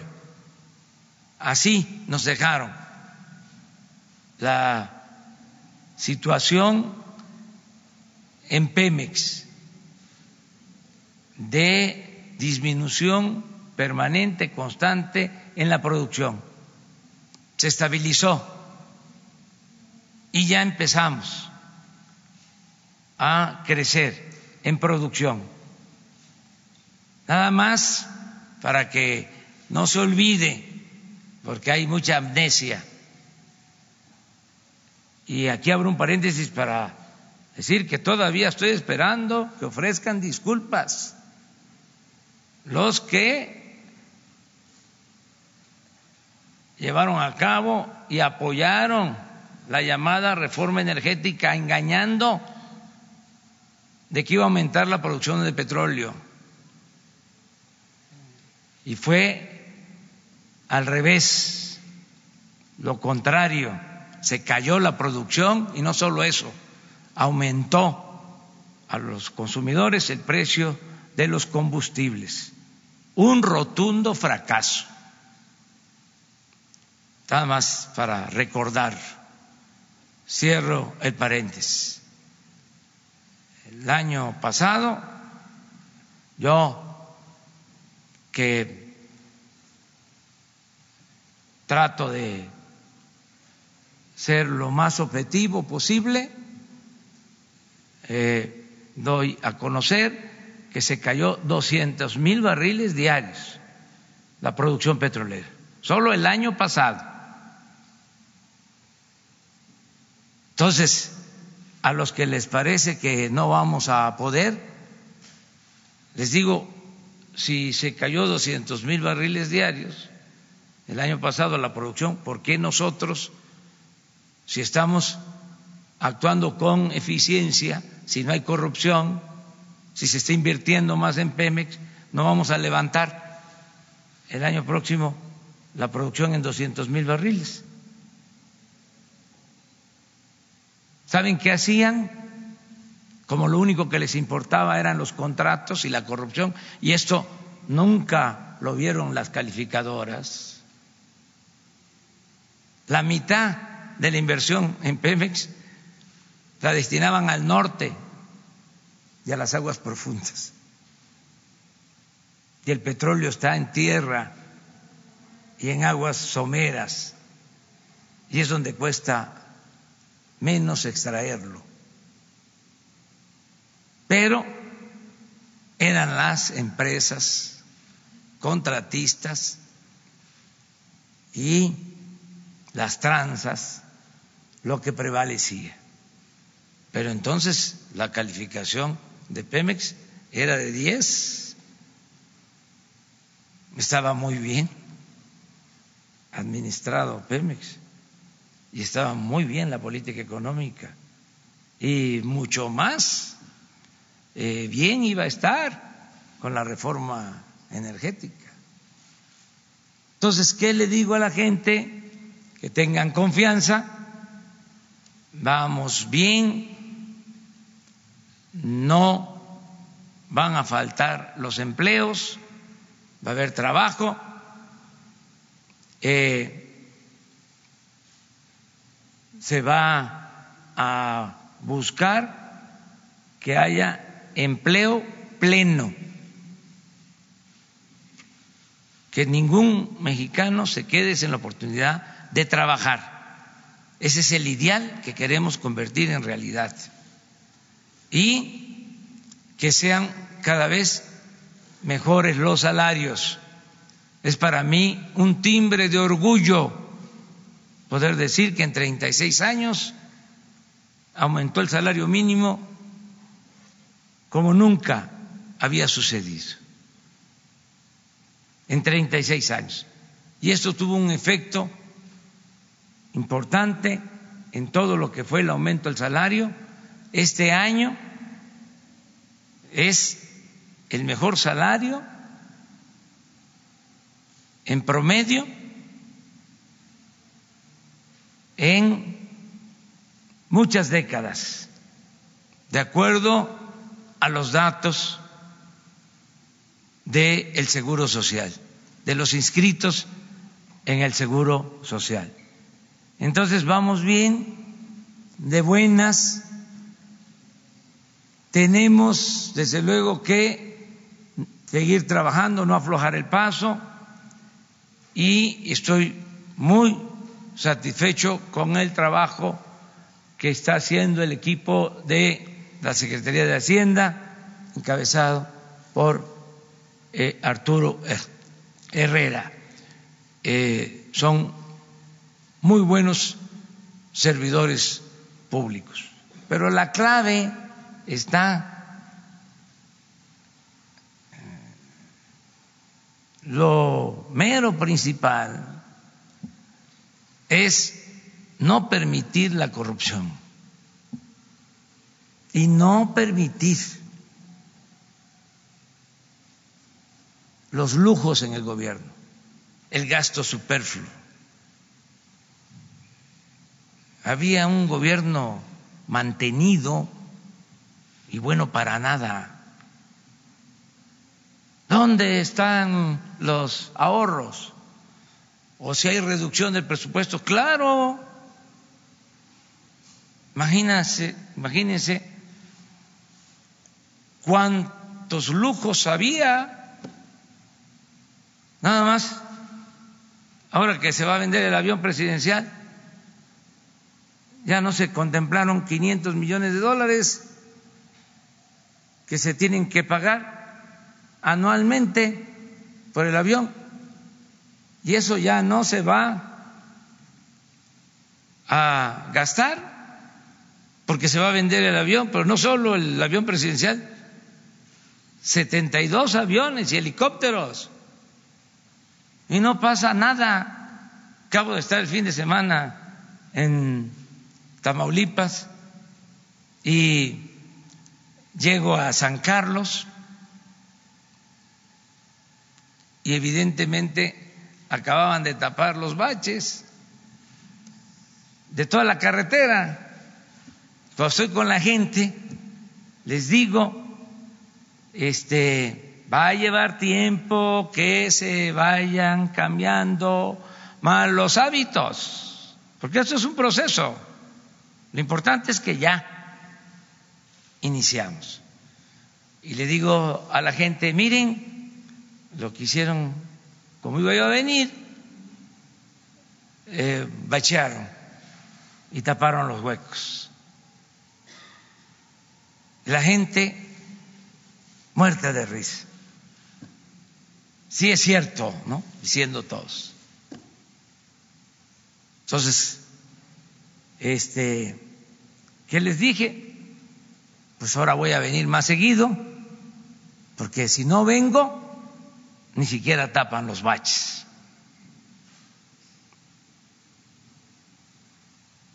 Entonces, tenemos que cambiar y se está logrando, y lo estamos logrando porque el pueblo nos está apoyando está dando su respaldo y no les gusta esto a los conservadores, eh, pero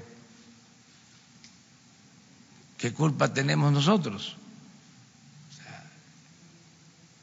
ellos este, dominaron por lo menos en los últimos 36 años. Ahí están los datos. Llevaron al país a una de las peores crisis en la historia y sin duda es el periodo de más corrupción que ha habido en toda la historia de México. El saqueo de los últimos 36 años. Y es increíble cómo todavía quieren que se mantenga el mismo régimen corrupto de injusticias y de privilegios y cómo hay defensores, unos por conveniencia y otros por conservadurismo. O sea, no es que eh, estén recibiendo algo, sino son muy reaccionarios, muy conservadores. Esto ha pasado siempre. Nada más que el triunfo de la reacción en estos tiempos es moralmente imposible. Vamos muy bien, ya dedicamos todo este esta mañana a tratar estos temas. Todavía falta este más análisis, más debate, porque eh, faltan pues meses Primero se aprueba la ley de ingresos, luego el presupuesto y eh, pues van a haber eh, muchas opiniones, como era antes, hace poquito y durante tiempo, mucho tiempo. Este, no solo en el sexenio pasado, en los otros habían acuerdos políticos y se hacían las bolsas, las partidas de moches. Yo repito y repito porque es eh, muy ilustrativo. Carstens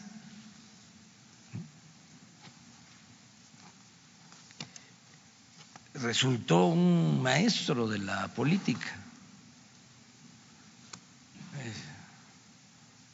un genio de la política. Tres años que fue secretario de Hacienda, sacó el presupuesto por unanimidad. A ver, Arturo, tenga para que aprenda. ¿Saben cómo le hacía? A todos les repartía porque no les importaba tener un presupuesto como instrumento de desarrollo. Les importaba este salir adelante porque la función del gobierno era facilitar la privatización, el traslado de bienes públicos de bienes de la nación a particulares. Esa era la esencia del gobierno. A eso se dedicaban. Eran oficinas de contratación o para la entrega de convenios a particulares. Entonces, a todos les daban pero el presupuesto no se utilizaba para el desarrollo y para el bienestar de la gente. Porque suponían, fíjense, de que si el gobierno les daba facilidades a los inversionistas, entonces iba a haber crecimiento económico y si llovía fuerte arriba, goteaba abajo. Entonces, ¿para qué se utilizaba el presupuesto? ¿Para qué el Estado? Lo que se tenía que hacer, como en el porfiriato, era concesionar, dar subvenciones a particulares y así el mercado iba a ser posible que se crearan empleos, que hubiera trabajo, que hubiera bienestar. Me acuerdo cómo repetían aquello de que en vez de darle un pescado, enséñalos a pescar. Pero ¿de dónde van a agarrar los pobres este pescado? Aunque sepan pescar. Pero esa era la concepción, como si la riqueza fuese contagiosa y de esa manera llegaba a todos. Bueno, por eso este se entregaban eh, las bolsas las organizaciones campesinas, de la sociedad civil, de las llamadas organizaciones no gubernamentales y a los sectores. Ahora ya no hay eso. Ya se envió la ley de ingresos, el proyecto, el presupuesto, los legisladores libremente deciden, nosotros cumplimos nada de, a ver, eh, ¿quieres mis votos? ¿Qué vas a dar? Ya no. Ya no queremos que la Cámara de Diputados sea un tianguis. Ya que cada quien este, decida y garantizar lo más importante, que le llegue el, presupuesto a la gente. Eh, la verdad que quisiéramos que les llegara más, pero tenemos gastos que no se pueden eliminar. Imagínense el pago de servicio de deuda duele muchísimo. ¿Cuánto están estimando? 700 mil millones. Solo para el pago de intereses de la deuda. A ver cómo me explican los expertos esto. Si en los últimos tiempos, en el periodo neoliberal, se recibieron miles de millones de dólares por la venta de petróleo al extranjero cuando estaban los precios del petróleo a 100 dólares. ¿Dónde quedó todo ese dinero? ¿Por qué creció tanto la deuda si tuvieron ingresos extraordinarios como nunca en la historia de la producción petrolera? Imagínense 100 dólares por barril. Y al mismo tiempo creció la deuda. Ya nada más para recordar, porque si no nos olvidamos, Fox la dejó en 1.7 billones. Calderón la aumentó a 5.2 más del 200%. Peña la dejó en 10 billones.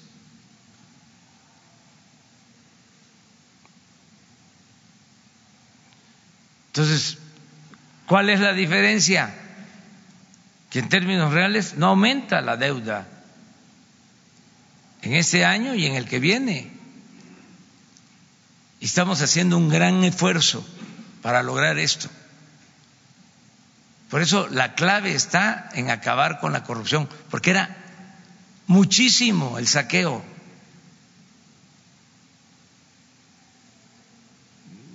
Más de lo que nos podemos imaginar.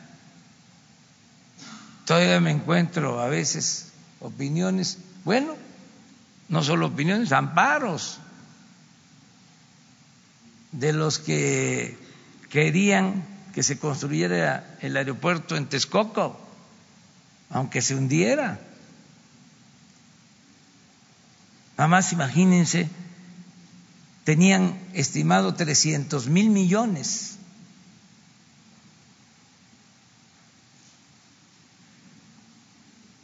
Si nos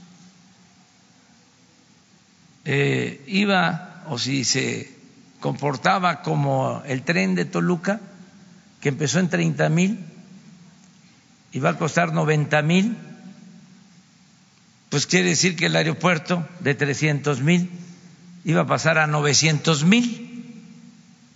Pero como íbamos a cuidar que eso no sucediera, pues de todas maneras, por compromisos, este, una obra de 300 mil millones, ¿cuánto nos va a costar? Aún pagando los bonos, los contratos que se tenían, 150 mil millones. Yo digo, ahorro 100 mil, pero al final vamos a aumentar el ahorro y vamos a tener resuelto lo del aeropuerto y mucho mejor. Fíjense cómo se les olvidaba de que para hacer ese aeropuerto iban a cerrar el actual aeropuerto y el de Santa Lucía. Y en el actual aeropuerto pues eh, se construyó hace cuatro años el hangar presidencial que costó mil millones de pesos y todo eso a la basura. Bueno, pero la terminal 2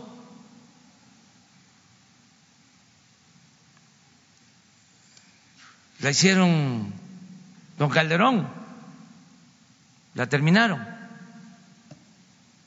Y a la basura.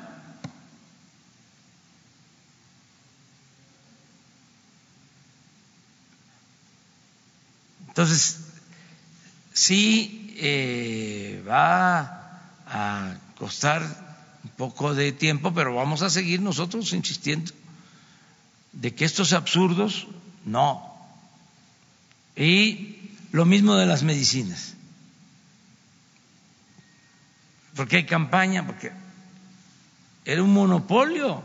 Tres empresas vendían el 70% de toda la medicina al gobierno a precios elevadísimos. Ustedes saben que si eh, se consideraban de mil doscientas eh, marcas, les llaman claves de medicina, mil doscientas. Resultaba de que se convocaba una licitación y de las mil doscientas solo había abasto para quinientas claves. 700 no había. Entonces esas 700 se compraban sin licitación y al doble o al triple de lo que costaban las medicinas. Yo preguntando, bueno, ¿y por qué nada más tres empresas? Ah, porque me dicen los que todavía este, tienen esa influencia y están en el gobierno porque estaban metidos aquí. O sea, el gobierno estaba tomado por estas empresas y por todas, no solo estas El gobierno estaba secuestrado. Entonces tenían este, a su servicio a los servidores públicos. Entonces alguien me dice, es que eh, habían tres, porque son las más fuertes, y son las que aguantaban eh, eh, el pago demorado. Entonces, ¿cómo? O sea que si les tardaban en pagar, esas daban los créditos. Entonces, eso ya en Hacienda se termina. ¿Qué demorar pago ni nada? Tenemos recursos suficientes inmediatamente a pagar. Pero estamos hablando de que si fuese cierto esto, está pagando un sobreprecio por la demora del pago. O sea, todas estas irregularidades, todos estos absurdos, entonces van cambiando las cosas, vamos bien y yo pues felicito al equipo de Hacienda. Eh, no saben, nos reunimos y eh, trabajan mucho, mucho, mucho, mucho, me consta. A veces se quedan a dormir aquí para poder este, tener eh, las cuentas claras y eh, la otra recomendación es no mentir, o sea, decir las cosas como son como están sucediendo y son unos profesionales. Bueno, nos vemos mañana. Muchísimas gracias.